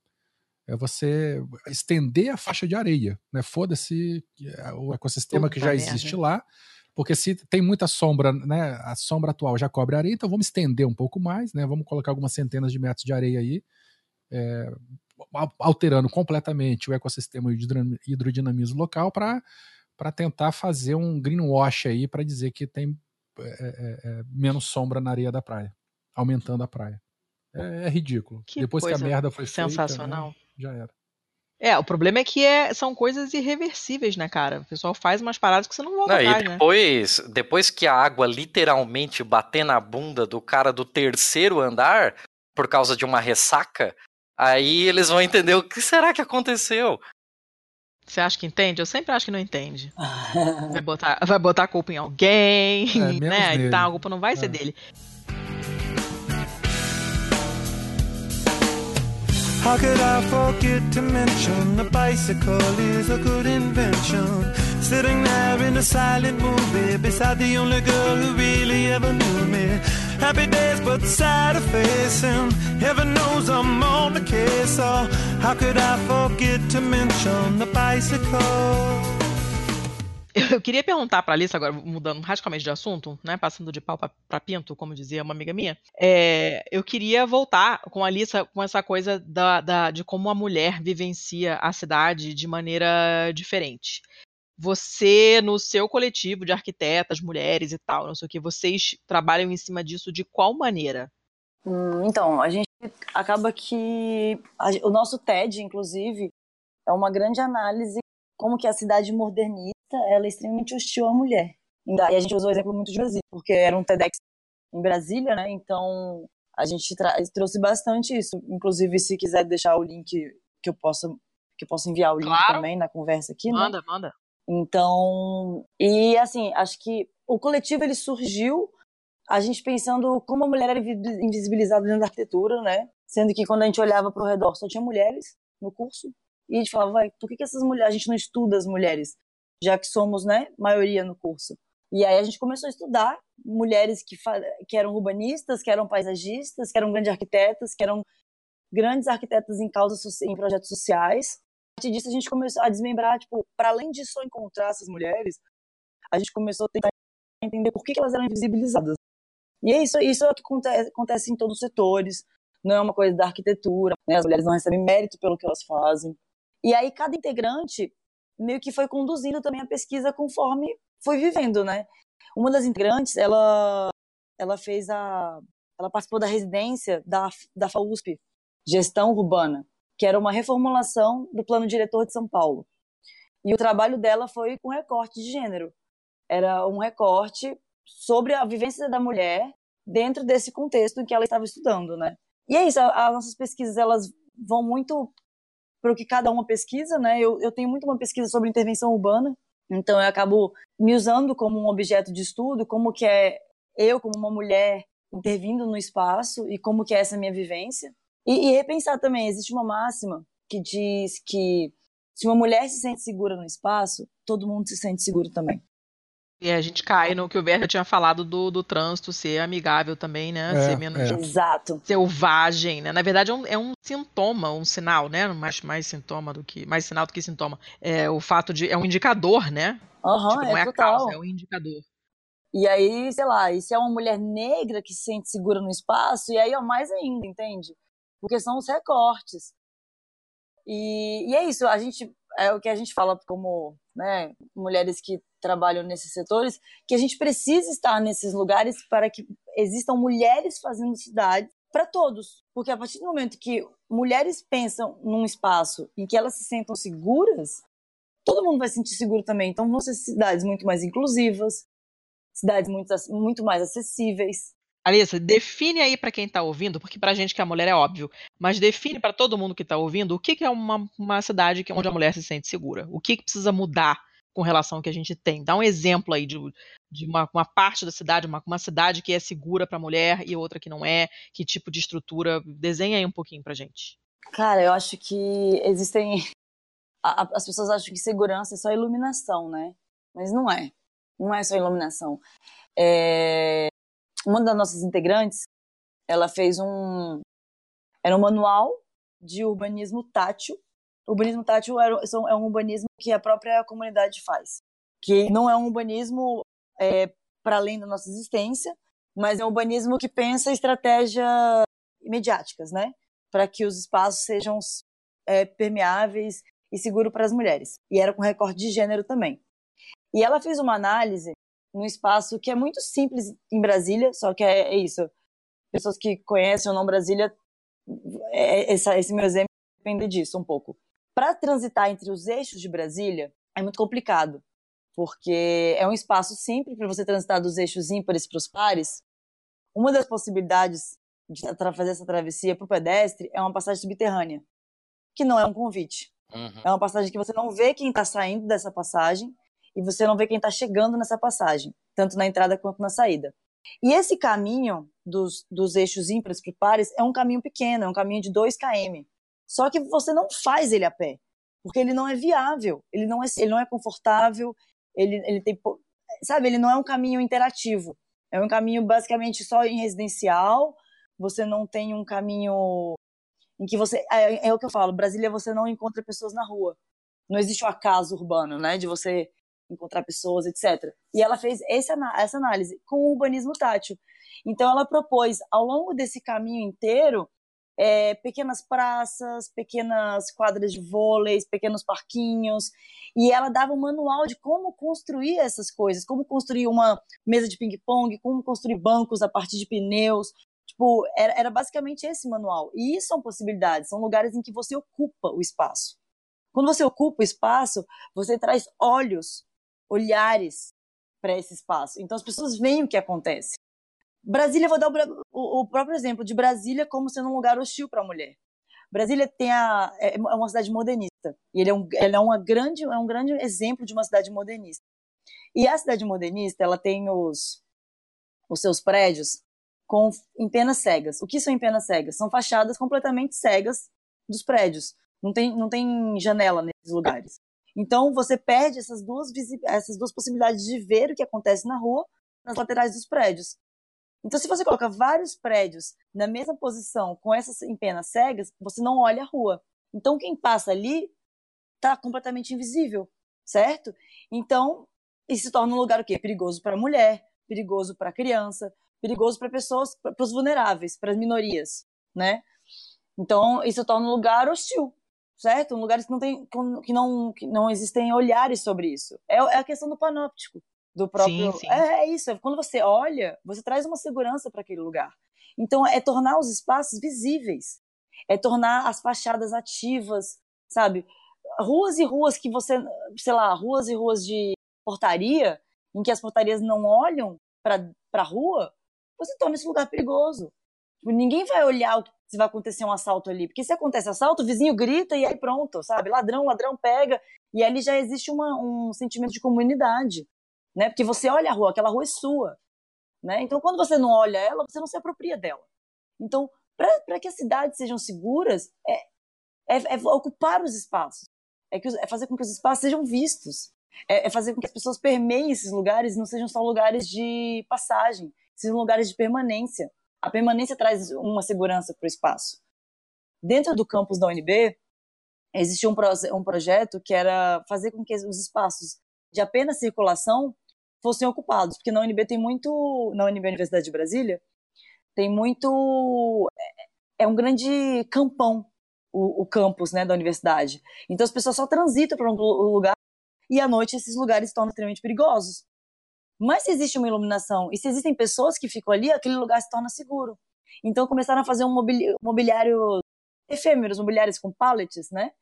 Para que as pessoas pudessem sentar ali e ficar. Então você passa por várias pequenas pracinhas até você chegar na sua aula. Então aquele caminho se torna mais agradável. Então so, são possibilidades e rearranjos urbanos para fazer com que espaços só de passagem se tornem lugares de permanência. Isso é, um, isso é uma possibilidade fácil de fazer com que certos lugares sejam mais seguros para mulheres.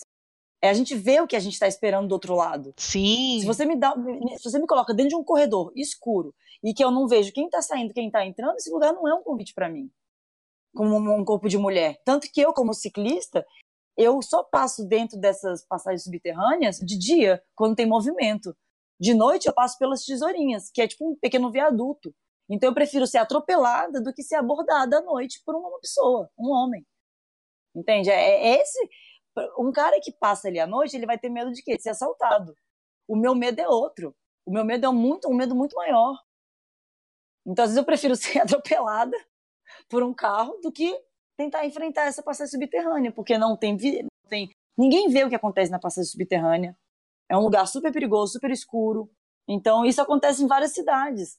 Cidades em que não é um convite para a mulher caminhar na cidade, porque é escuro, porque ninguém vê o que está acontecendo ali, as, as, fa as, as, fachadas dos prédios são cegas, então né, é, é, um comércio completamente fechado. É isso, é trazer o uso misto, mas um uso, um uso misto diverso, né? Porque não é só tipo colocar comércio em toda a parte de baixo do, das partes residenciais que isso vai trazer uma segurança. Não, isso vai trazer uma monotonia para a cidade. Então você tem que trazer uma, um dinamismo para a cidade, trazer um comércio que ele funcione não 24 horas, mas em vários horários do dia, entende? Para que não seja um centro completamente desocupado, que nem o que vocês foram assaltados. É, que chega uma hora que não tem mais ninguém, né? Exato, tipo, é um dinamismo. Tem, tem, é, tem hora de validade, né? Você Exato. consegue frequentar até a hora tal. Quando toca o sino, que o pessoal bate o ponto, você não pode mais sair. Uso misto que eu digo comércio barra social, que seja dinâmico, que exista um comérciozinho que funcione até tal hora, até um pouco mais tarde, e que isso traga o quê? Um, um pouco de movimento, um pouco de olhar sobre a rua. É isso. São cidades inclusivas.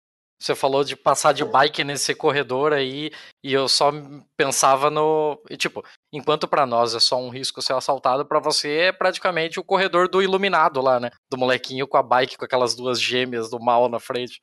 Exatamente, é um risco ao meu corpo, é, é, é, são a minha integridade física. Eu não sei o que vai me esperar ali, sabe? Uhum. Eu, sei, eu, vou ser só no melhor dos casos, eu vou ser só, só, só assaltada. E, e, várias amigas já foram assaltadas. Existem um, a, existem várias e várias e várias várias ocorrências ali. E, e a gente sabe que só 10% das, dos acontecimentos são relatados, né? São tipo denunciados.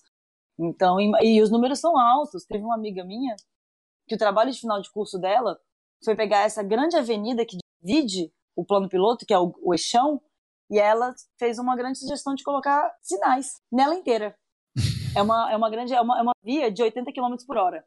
E o trabalho dela foi isso, o trabalho final dela. Foi uma sugestão de colocar sinal no eixão inteiro e reduzir para 60 km por hora. Uhum. Porque e essa redução não ia fazer uma grande diferença para quem usa carro, não ia atrasar o percurso, né? É, é, é, é mínimo o atraso que daria. Mas a qualidade de vida para as pessoas que ali circulam seria infinita, porque a quantidade de atropelamento é imensa, porque as pessoas acabam optando por passar por cima, e elas são atropeladas. E vai, você ser atropelado por um carro 80 km por hora, é isso, é morte, né, gente? Não é um atropelamento tranquilo. É isso, eu acho que a prioridade não tem que ser o carro, você tem que colocar uma via de 80 km por hora no meio de uma cidade? Não. É 60 km. Ah, isso é ridículo, isso é ridículo. É, é ridículo. Põe, põe, põe sinal, 60 km por hora, 40 km. É isso a prioridade do carro? Beleza, vai ter carro, mas vai ter carro andando devagar. Vai ter faixa, vai ter sinal, vai ter passagem iluminada, vai ter lugares que você vê a entrada e vê a saída de um, de um, de um túnel, vai ter prédios com fachada ativa e que as pessoas olhem para a rua e elas se apropriem disso, que elas ve- vejam a rua como algo delas. É isso, é apropriar do espaço, o espaço é seu, a rua é sua. Isso faz a cidade segura. Eu ia, eu queria aproveitar a Alissa aí. Você comentou, né, a, a situação aí de segurança, né, ocupar o espaço e segurança da mulher. É, e você está falando num universo aí de médio a grande escala, Uhum. né, espacial mesmo que eu tô falando. Vocês ficaram sabendo daquela. Apareceu no Twitter aí no, no começo do ano da Cecília do Lago, aquela moça que botou Wi-Fi na calçada dela? Sim, sensacional essa história. É, aquela, aquela situação. É, eu vou até colar aqui para vocês, mas Ah, é basicamente. muito bom, é muito bom. Ela chega tarde da noite, a rua tá deserta, e aí ela abriu uma rede no- com largura, é, com, com velocidade e largura de banda lá definida no roteador dela. Não tem tanto alcance, então assim, ela tem alguns poucos metros quadrados ali na frente da casa dela que tá liberado pra galera. E no horário que ela chega, sempre tem a molecada ali, andando de skate, namorando, paquerando, usando a internet. Então assim, e eles ficam lá até uma hora da manhã. Foi, um- eu achei uma Cara, isso é fantástico, né? Isso é fantástico. Essa história é, É, muito bacana. essa me, re- história é linda. me é linda. lembra, me lembra Pokémon GO na febre, né? Eu, eu jogo até hoje, tá? Pokémon GO. E Eu botei saíram o link aqui do. do, do, do- não Vou sei botar se na pauta. depois coloca na postagem, tá? É Para poder conhecer a situação. Foi muito legal essa história. Ela É resolveu pro- momentaneamente o problema dela, né? Uhum. Num espaço muito pequenininho, que era a Sim. rua dela. E foi a mesma coisa que aconteceu no início do Pokémon GO, que as pessoas ficavam na- nas praças, nos lugares onde tinha lá o Pokéstop, né, o ponto de interesse e tal, não sei o quê, e eram partes da cidade que estavam totalmente esquecidas, onde o pessoal ia só para se drogar de noite, e de repente começou a aparecer gente para jogar, e as pessoas começavam a conversar, porque você fica ali um tempinho junto jogando, tem um tempo de espera para você conseguir entrar na, na batalhinhazinha lá que você tem que fazer para pegar o bicharoco, e você acabou revitalizando áreas da cidade onde normalmente não, não, não tinha ninguém, né? Eu jogo aqui em Curitiba, né? Eu não vou muito ao centro, que é onde tem a maior parte dessas coisas, mas é muito engraçado ver, porque às vezes é, um, é uma praça onde o pessoal só passa mesmo, e de repente tem uma galera assim. Sabe, teve uma vez que eu fui resolver uma coisa numa sede da faculdade no centro, tinha cinco grupos gigantes de pessoas de todas as idades. Tinha avó com neto, tinha gente de terno e gravata, tinha estudante, emo, tinha mulher grávida, tinha tudo.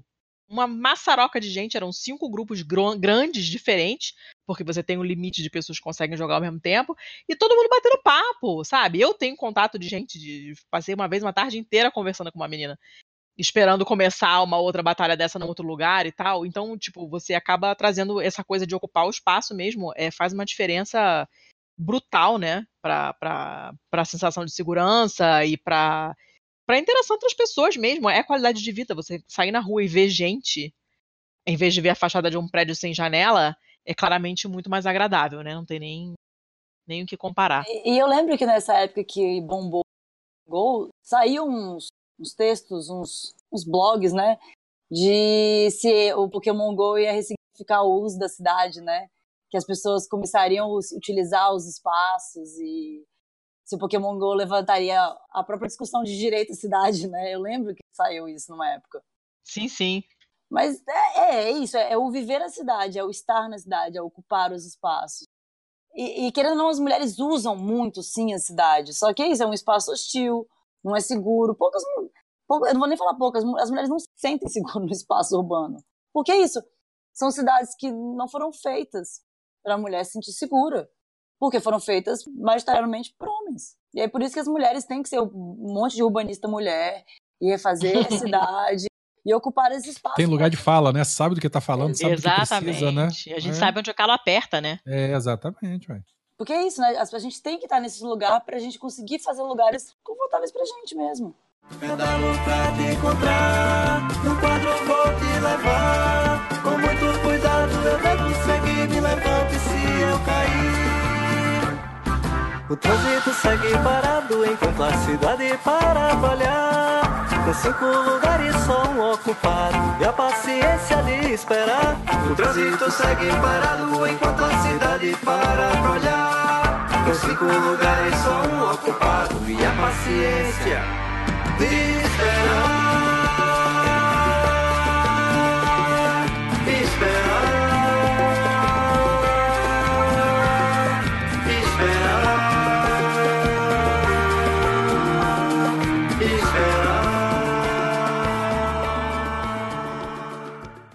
Gente, eu tô, eu tô chorando sangue aqui porque não dá vontade de parar esse papo.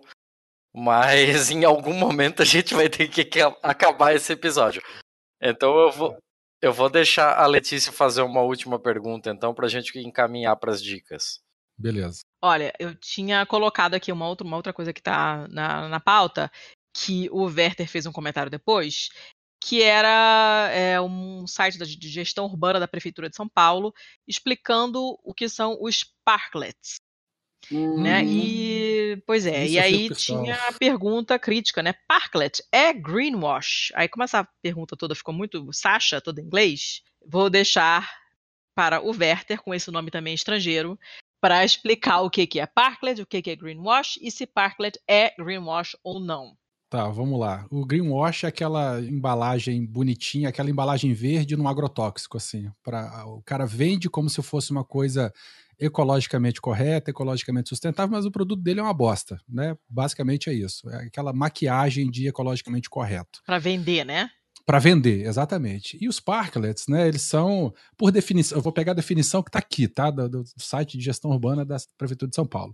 Que os parklets são extensões temporárias das calçadas, que promovem o uso do espaço público de forma democrática, a partir da conversão de um espaço de estacionamento de automóveis da via pública em um espaço para permanência de pessoas. Ou seja, na prática você arranca, uma, transforma uma ou duas vagas de garagem em mini praças.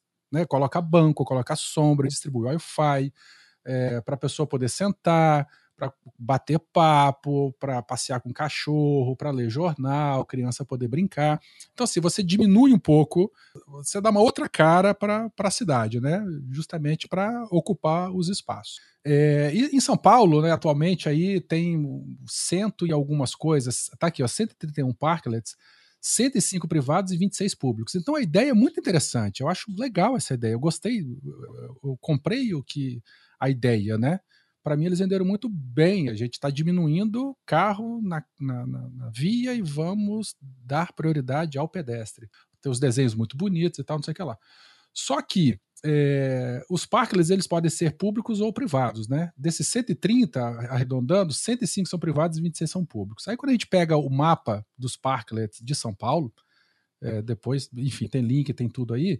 Os parklets públicos, eles são minoria, e geralmente, assim, tem um em cada é, é, subprefeitura de São Paulo, né? Umzinho só. Aí, quando você pega os privados, tem uma, uma bolha de parklets privados na zona mais nobre de São Paulo. São aqueles bairros, né, classe média, classe média alta.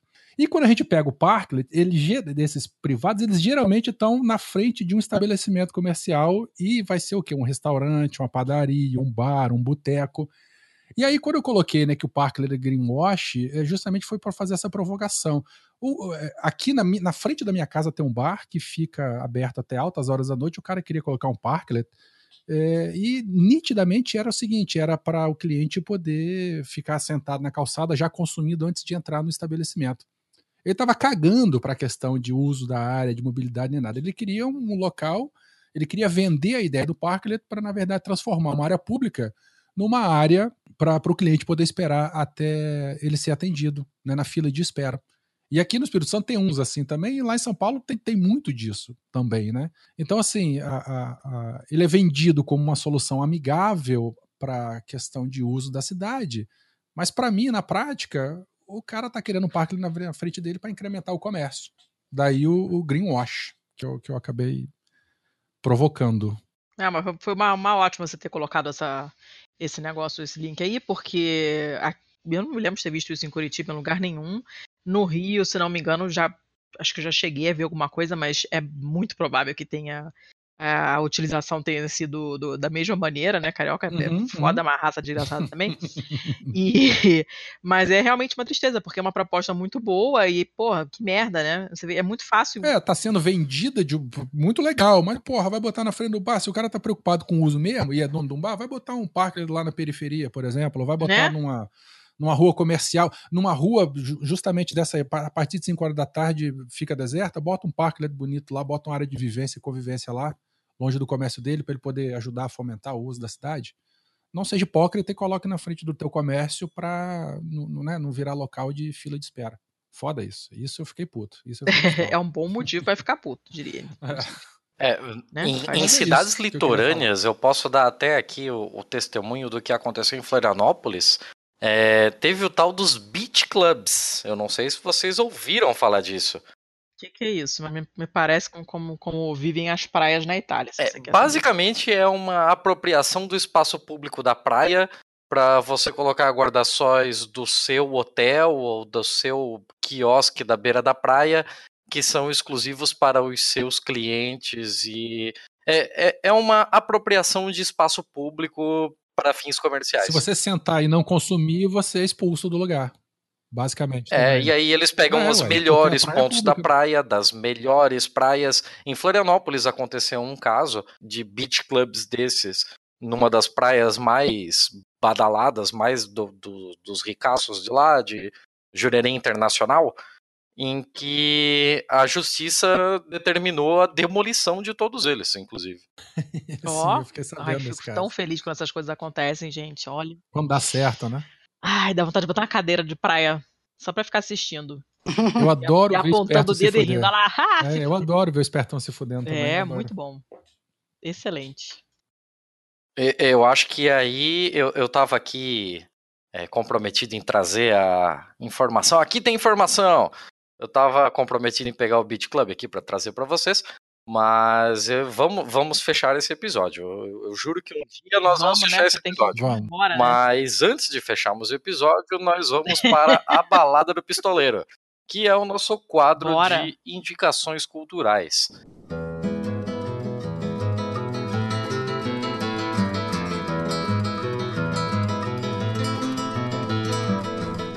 É, vamos começar pelos nossos convidados, né? Por favor, meninas, primeiro. É, então, vamos com a Alissa primeiro. Vamos, gente, eu tenho três, indica... três indicações, na verdade. Eu sei Opa! que- Pode falar, adoro. Mas é que eu acho que elas são muito pontuais. E a primeira indicação que eu vou, vou sugerir é a dissertação da Marielle, né? Marielle presente, da, sobre as UPPs. O outro é um livro da Carolina Maria de Jesus, que chama O Quarto de Despejo. Nossa, Ah, maravilhoso. faria, maravilhoso. inclusive, faria 105 anos hoje, Uhum. ela. E o outro livro, que é O Lugar de Fala, da Djamila Ribeiro. Que eu acho que são livros muito bons. Que deveriam ser lidos. Já estão na pauta. Perfeito. Ah, man- agora, agora eu fiquei na dúvida: mantemos as mulheres primeiro ou os convidados primeiro? Convidados, Não, convidados vamos com o primeiro. Werther, vai. Tem que tratar bem pra voltar sempre, né? Bom, olha só, é, vou dar dois podcasts e um, um- um mini documentário. O primeiro deles é, é o Memória em Branco, é um documentário sobre Ghost Bikes. Ghost Bikes é uma homenagem que o pessoal da bicicletada ou da massa crítica das diferentes capitais fazem é, quando algum ciclista morre atropelado. Então o pessoal pega uma bicicleta, geralmente a bicicleta da pessoa que morreu, pinta ela toda de branco De e pendura no alto do poste no local onde a pessoa morreu. Então, se você mora em alguma capital e viu uma bicicleta branca pintada, é, amarrada num poste ou amarrada num paraciclo, com cadeado, é sinal que ali naquele local morreu um ciclista. No local, né? trânsito assassino. No local, no Em local, Brasília desse tem isso, tem várias. Assassino. É, tem, tem. Tem várias capitais isso aí.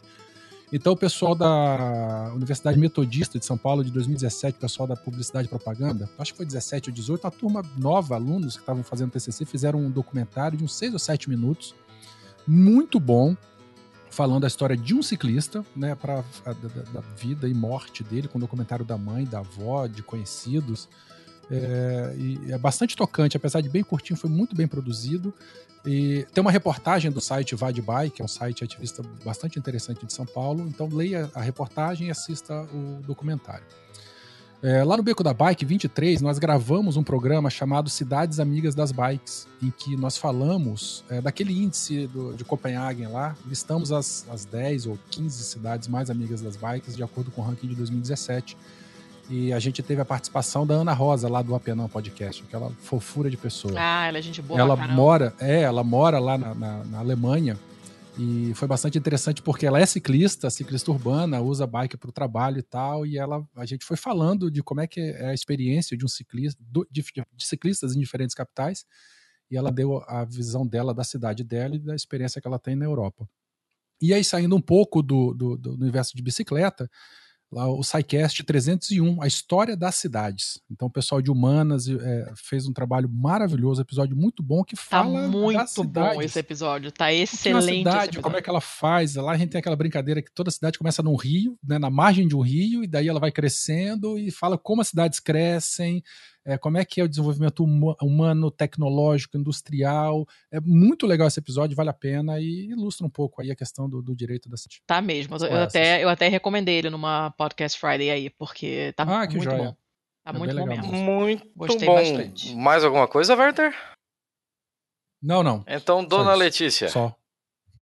Olha, eu dificilmente indico música, porque quem me conhece sabe que eu escuto pouquíssima música. Eu tô sempre de fone, mas tô sempre ouvindo podcast. Eu não sou uma pessoa particularmente musical, mas é, agora eu já posso falar que quando for ao ar já vai ter saído o episódio. Não vou dar muitos detalhes porque ainda é surpresa, senão Barba me mata. Porém, eu gravei uma coisa para o Barba que envolvia música e eu falei, caraca, o que eu vou botar? Não conheço porra nenhuma, vou procurar, sei lá, não sei. E aí achei essa, lembrei, né, dessa, dessa, dessas duas músicas de uma cantora chamada LP, ela tem um nome, é Laura Pellizzari, é um nome italiano, mas ela é americana, que eu conheci através da minha cunhada, que tem um bed and breakfast na, na Toscana, e ela trabalha dando aula de culinária e tal, e a imensa maioria dos hóspedes dela são estrangeiros. E aí, normalmente, durante a aula, da- na aula de culinária lá, o pessoal bota uma música qualquer na, na caixa de som. E uma aula que ela tava dando, alguém colocou essa música. E aí ficou todo mundo assim: que voz é essa? Que música é? Que que é isso? Que quê? E aí ela foi lá em casa um dia jantar, botou, e a mesma coisa, ficou todo mundo sentado: que que é isso? Que voz é essa? Que arranjo é esse? Que música é essa? E ficou todo mundo viciado em LP. A minha filha adora. Ela canta muito bem, tem uma voz muito diferente os arranjos são, das músicas são muito bonitos, e eu escolhi duas, que são, a primeira é a Lost on You, que eu acho que é a mais famosa dela, e que foi a primeira que eu ouvi, e depois Night Like This, em uma versão acústica, digamos assim, que ela gravou numa rádio ao vivo, cara, a música é absolutamente deliciosa, sugiro muito que vocês ouçam, se eu estou recomendando, que eu nunca reconheço, recomendo música, é porque vale a pena. E como ontem eu estava vendo um vídeo de balé, que é uma coisa que eu não faço há muito tempo, eu botei aqui um vídeo de uma bailarina negra chamada Precious Adams. Esse link em particular é para uma apresentação dela de 2014 no, no prêmio Lausanne, de, de, né, que tem, é um prêmio que tem todo ano para escolher os melhores baila- bailarinos e coisa e tal. E para quem não sabe, o balé clássico é uma coisa muito de gente branca. Agora estão começando a aparecer bailarinas negras. E a Precious Adams é maravilhosa. Essa, essa variação que ela dança, que é uma variação do balé eh, da Bela Adormecida, que eu não gosto, não é um dos meus preferidos. É uma variação, uma música meio chatinha, mas é difícil de executar e ela é maravilhosa. Preste atenção no port de bras, que são os braços dela, a maneira como ela move os braços e as mãos. Ai, é uma coisa maravilhosa. É super curtinho, não precisa entender de balé, não precisa ter visto balé na vida antes. Vocês vão ver e vocês vão sentar e chorar, porque ela é a graça em forma de pessoa dançando. Acabei. É isso? As minhas acabaram, e você? Então, beleza. Eu só tenho uma, uma bem rápida e bem útil. Basicamente, o que acontece na nossa vida digital. Nós estamos de bobeirinha, abrimos um mercado livre da vida e acabamos comprando alguma coisa que nos é necessária na época. Um abraço. Você vendeu a sua alma ao diabo, o Mercado Livre tem o seu e-mail para todos sempre. E sempre vai te mandar e-mail de oferta de alguma coisa. Aí você soma Mercado Livre, OLX, Carrefour, é, sei lá, Azul, TAM, Submarino, Americanas, e quando você vê, o seu e-mail é um grande monte de entulho. Para coisas assim, é, nasceu uma, um serviço muito interessante chamado Unroll Me. Basicamente, o que Olha. você faz é dar a permissão de que o serviço tenha acesso ao seu e-mail, ele vai vasculhar é, em todos os seus e-mails quais são as listas de contatos e de mailing e de spam e a caralho a quatro que você está cadastrado e vai mostrá-los todos em uma lista. Nessa lista você vai poder escolher se você nunca mais na sua vida quer receber algo disso, então você pode dar um unsubscribe, ou s- você pode escolher, é, assim, ó, cara, eu gosto de receber e-mail do Submarino. Mas, cara, três por semana é bem chato. Então eu posso mandar ele pro Unroll Me, ao invés de para minha caixa de, de e-mails. O Unroll Me todo dia de manhã vai pegar todos os e-mails que você receberia como spam e mandar resumidos em um único e-mail. Isso vai dar Eu estou uma fazendo isso agora. isso vai dar uma limpeza bem legal no seu e-mail. A gente já tem mil compras em sites de, dos mais variadas coisas. E isso pode ajudar muito a sua organização e a sua vida digital. Estou amando. Já estou apagando mil coisas, estou me sentindo ótima. sim, Muito sim. bom. Quando você Coisa termina tudo, é libertador. Quando passa o dia seguinte, você, ao invés de receber o 35 e-mails de 35 lojas diferentes, você recebeu apenas um, é, é, é muito bom. É tá no céu mesmo. Tô Olha, melhor que chocada. isso, só a notícia que eu vi hoje é que o WhatsApp vai permitir, vai ter uma função agora que a gente vai conseguir bloquear que adicione a gente em grupos Ah, é, eu vi isso automáticos aí. Ó, Olha aí, ó. Muito bom. pois é, vamos, vamos- vai começar a distribuir isso aí nos próximos dias aí, ou semanas. Show de bola. Fica a dica do Unroll Me aqui. Fechadas as dicas. Ah, meu Deus, ainda tem os jabás. Eita. Tenho jabás. Jabá vai Vocês estão fodidos, esse programa vai dar quatro horas, que já tá uma hora e quarenta aqui falando, ainda tem a balada, do- tem a outra aí. Vão quem, se, quem se fode é o outro aqui que edita. ó. É, eu, eu, eu escolhi essa vida, né? O pessoal que ouve não reclama, não. Dona É. Alissa, quem quiser entrar em contato com você ou com Arquitetas Invisíveis, como é que faz? É pelo Instagram mesmo ou pelo próprio e-mail. O e-mail é arquitetasinvisíveis@gmail.com e o Uhum. Instagram é Arquitetas Invisíveis. A gente tá reformulando nossas mídias sociais, nossas, né, nossas redes e a gente está tentando ser mais ativa possível, respondendo as pessoas no Instagram, interagindo com as pessoas que nos seguem. E o e-mail sempre funciona. O e-mail é um canal garantido se as pessoas quiserem, sei lá, referências, perguntar, pedir a revista, etc. O e-mail funciona muito bem. E por, por tabela, comigo, pelo e-mail dos arquitetos também serve. Ótimo, muito bom. É, Werther, você tem 8 mil redes sociais para dizer. né? Não, na verdade é só o, o- o meu Twitter mesmo. Me procura lá, Werther underline K. Uhum. Eu, eu produzo e apresento o Beco da Bike também, um podcast sobre. Não é sobre bicicleta, é sobre ciclismo, então a gente fala de tudo a respeito de ciclismo. O nosso público é bem amplo, tem gente que começou a pedalar ontem, tem gente que nunca pedalou, tem gente que faz ciclismo de longa distância. Então, se você gosta de bicicleta, tendo ou não tendo bicicleta, é, procura pelo Beco da Bike. É tudo Beco da Bike, redes- todas as redes sociais aí. E eu participo também da- do, do time de ciências ambientais do SciCast Podcast. Eu sou biólogo, ecólogo, e se tem alguma pauta lá de, de meio ambiente, eu tô lá. Então, se você gosta de divulgação científica, ciência divertida, ouça o SciCast. Werther, isso. você você pode depois dizer em off, assim, não precisa abrir para todo mundo, mas eu quero entender como você faz para ter tempo de fazer isso tudo. Porque, não dá, não tem. não dá pra pedalar procrastinação. 600 quilômetros, gravar dois podcasts e fazer pauta e o cacete. Cara, o seu dia tem 70 horas, não é possível. Não, que nada, eu procrastino muito mesmo. Eu deixo fazer tudo de última hora e tem que fazer, sacou? Aí, pô, Nossa, ele ainda procrastina, como assim, Pra cara? você ver, é o poder da procrastinação. Se eu procrastinar, Você- sob eu me- pressão, você faz muito mais. Nossa, Ai, procrastinar, cara, é, eu não, não. subo em demandas, as demandas me engolem se eu procrastinar. Não, eu deixo fazer tudo de última hora e acabo fazendo e me fodo, mas faço. Aí É, é crianças não receita. façam isso em casa, por favor. Não, não faço, não. Não certo. Você usa a mesma desculpa que eu, né? Eu funciono melhor sob pressão, né? Não, não funciona, eu me fodo muito, sacou? Mas faz, aí é foda. Já me fudi muito por conta disso, tô tentando diminuir. É, tem aqueles planner, né? É, eu uso, mas não, né? Como todas as coisas no mundo, funciona se você usar. Ah, É, o planner é o Para Google é. Calendário, cara. É, falta um dia pra entregar e.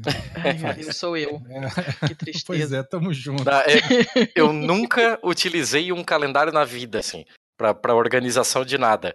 Quando eu fiz uma semana inteira de organização no, no calendário do Google, roubaram meu celular. Então, Puta que Então, pariu. Cara, Deus, assim. é. é, é um, é um sinal. Eu tenho que continuar desse jeito caótico, que assim tá tudo bem. Gente, muito obrigado pelo tempo de vocês, pela participação. É, é, a gente sabe que, assim, basicamente arranhou a superfície do que é o direito à cidade, mas é um ótimo ponto de partida para quem quiser se aprofundar nesse, nesse tema, que é riquíssimo. É, muito obrigado pelo tempo de vocês, pela atenção, pelo, pela vontade que vocês estavam de participar. O, o Werther tava, tava loucaço no- na nossa pauta, enchendo de Tava. E Porra, massa. Adoro, adoro o programa de vocês, cara. Quando eu Ai, bom. comecei a conversar com, com- com a, a- a Letícia aí, me convidou, porra, abriu um sorriso de orelha. Nossa. Obrigado, Ah, que bom, bom saber, bom Sucesso saber. aí pra então vocês. aqui eu abro para vocês fazerem as suas despedidas e eu juro que a gente termina isso. Já me despedi. Um beijo pra todo mundo. Alissa, prazer conhecê-la. Prazer. Ouve o Bike e vamos pedalar. Um beijão Oh. todo mundo. Nossa, eu agradeço muito o seu convite. E olha que a gente foi, foi demorado, né, pra gente conseguir fazer esse, esse episódio Foi, acontecer. gostou, gostou. várias, vários é, imprevistos, mas eu agradeço em- tanto no meu nome quanto no nome do coletivo inteiro a oportunidade de participar. A gente gosta muito do podcast de vocês. Inclusive, o podcast de vocês inspirou muita gente para fazer o nosso próprio, né? E- Olha! É, a gente lançou o nosso primeiro episódio semana passada, gente. Por favor, se quiserem, ó, só seguir lá no nosso Instagram, a gente divulgou, tá no, tá no Spotify já. Aí, Nossa, ó, mais um jabá. Mais um jabá. Mais um jabá. Ó, aquele, aquela coisa do marketing, né? É, Mas porra. é isso, eu agradeço muito a conversa. É um, é um tema que, que, que me enche o, o coração, assim. Eu gosto de discutir sobre isso, eu gosto de falar, eu gosto de pensar sobre isso, né? Privilégios. Mas eu agradeço muito, de verdade, de coração. Foi um prazer conhecer cada um de vocês. E é isso. Ai, que beleza. Show. Perfeito. A gente ainda vai ter mais uns 40 minutos para quem fica por aí, mas a nossa gravação eu juro que acaba aqui. Falou. Falou, tchau, gente. Tchau, Beto, obrigada. Tchau, Elisa. Beijo. Tchau, Tchau, tchau. tchau. Beijão, Valeu, queridos. Go!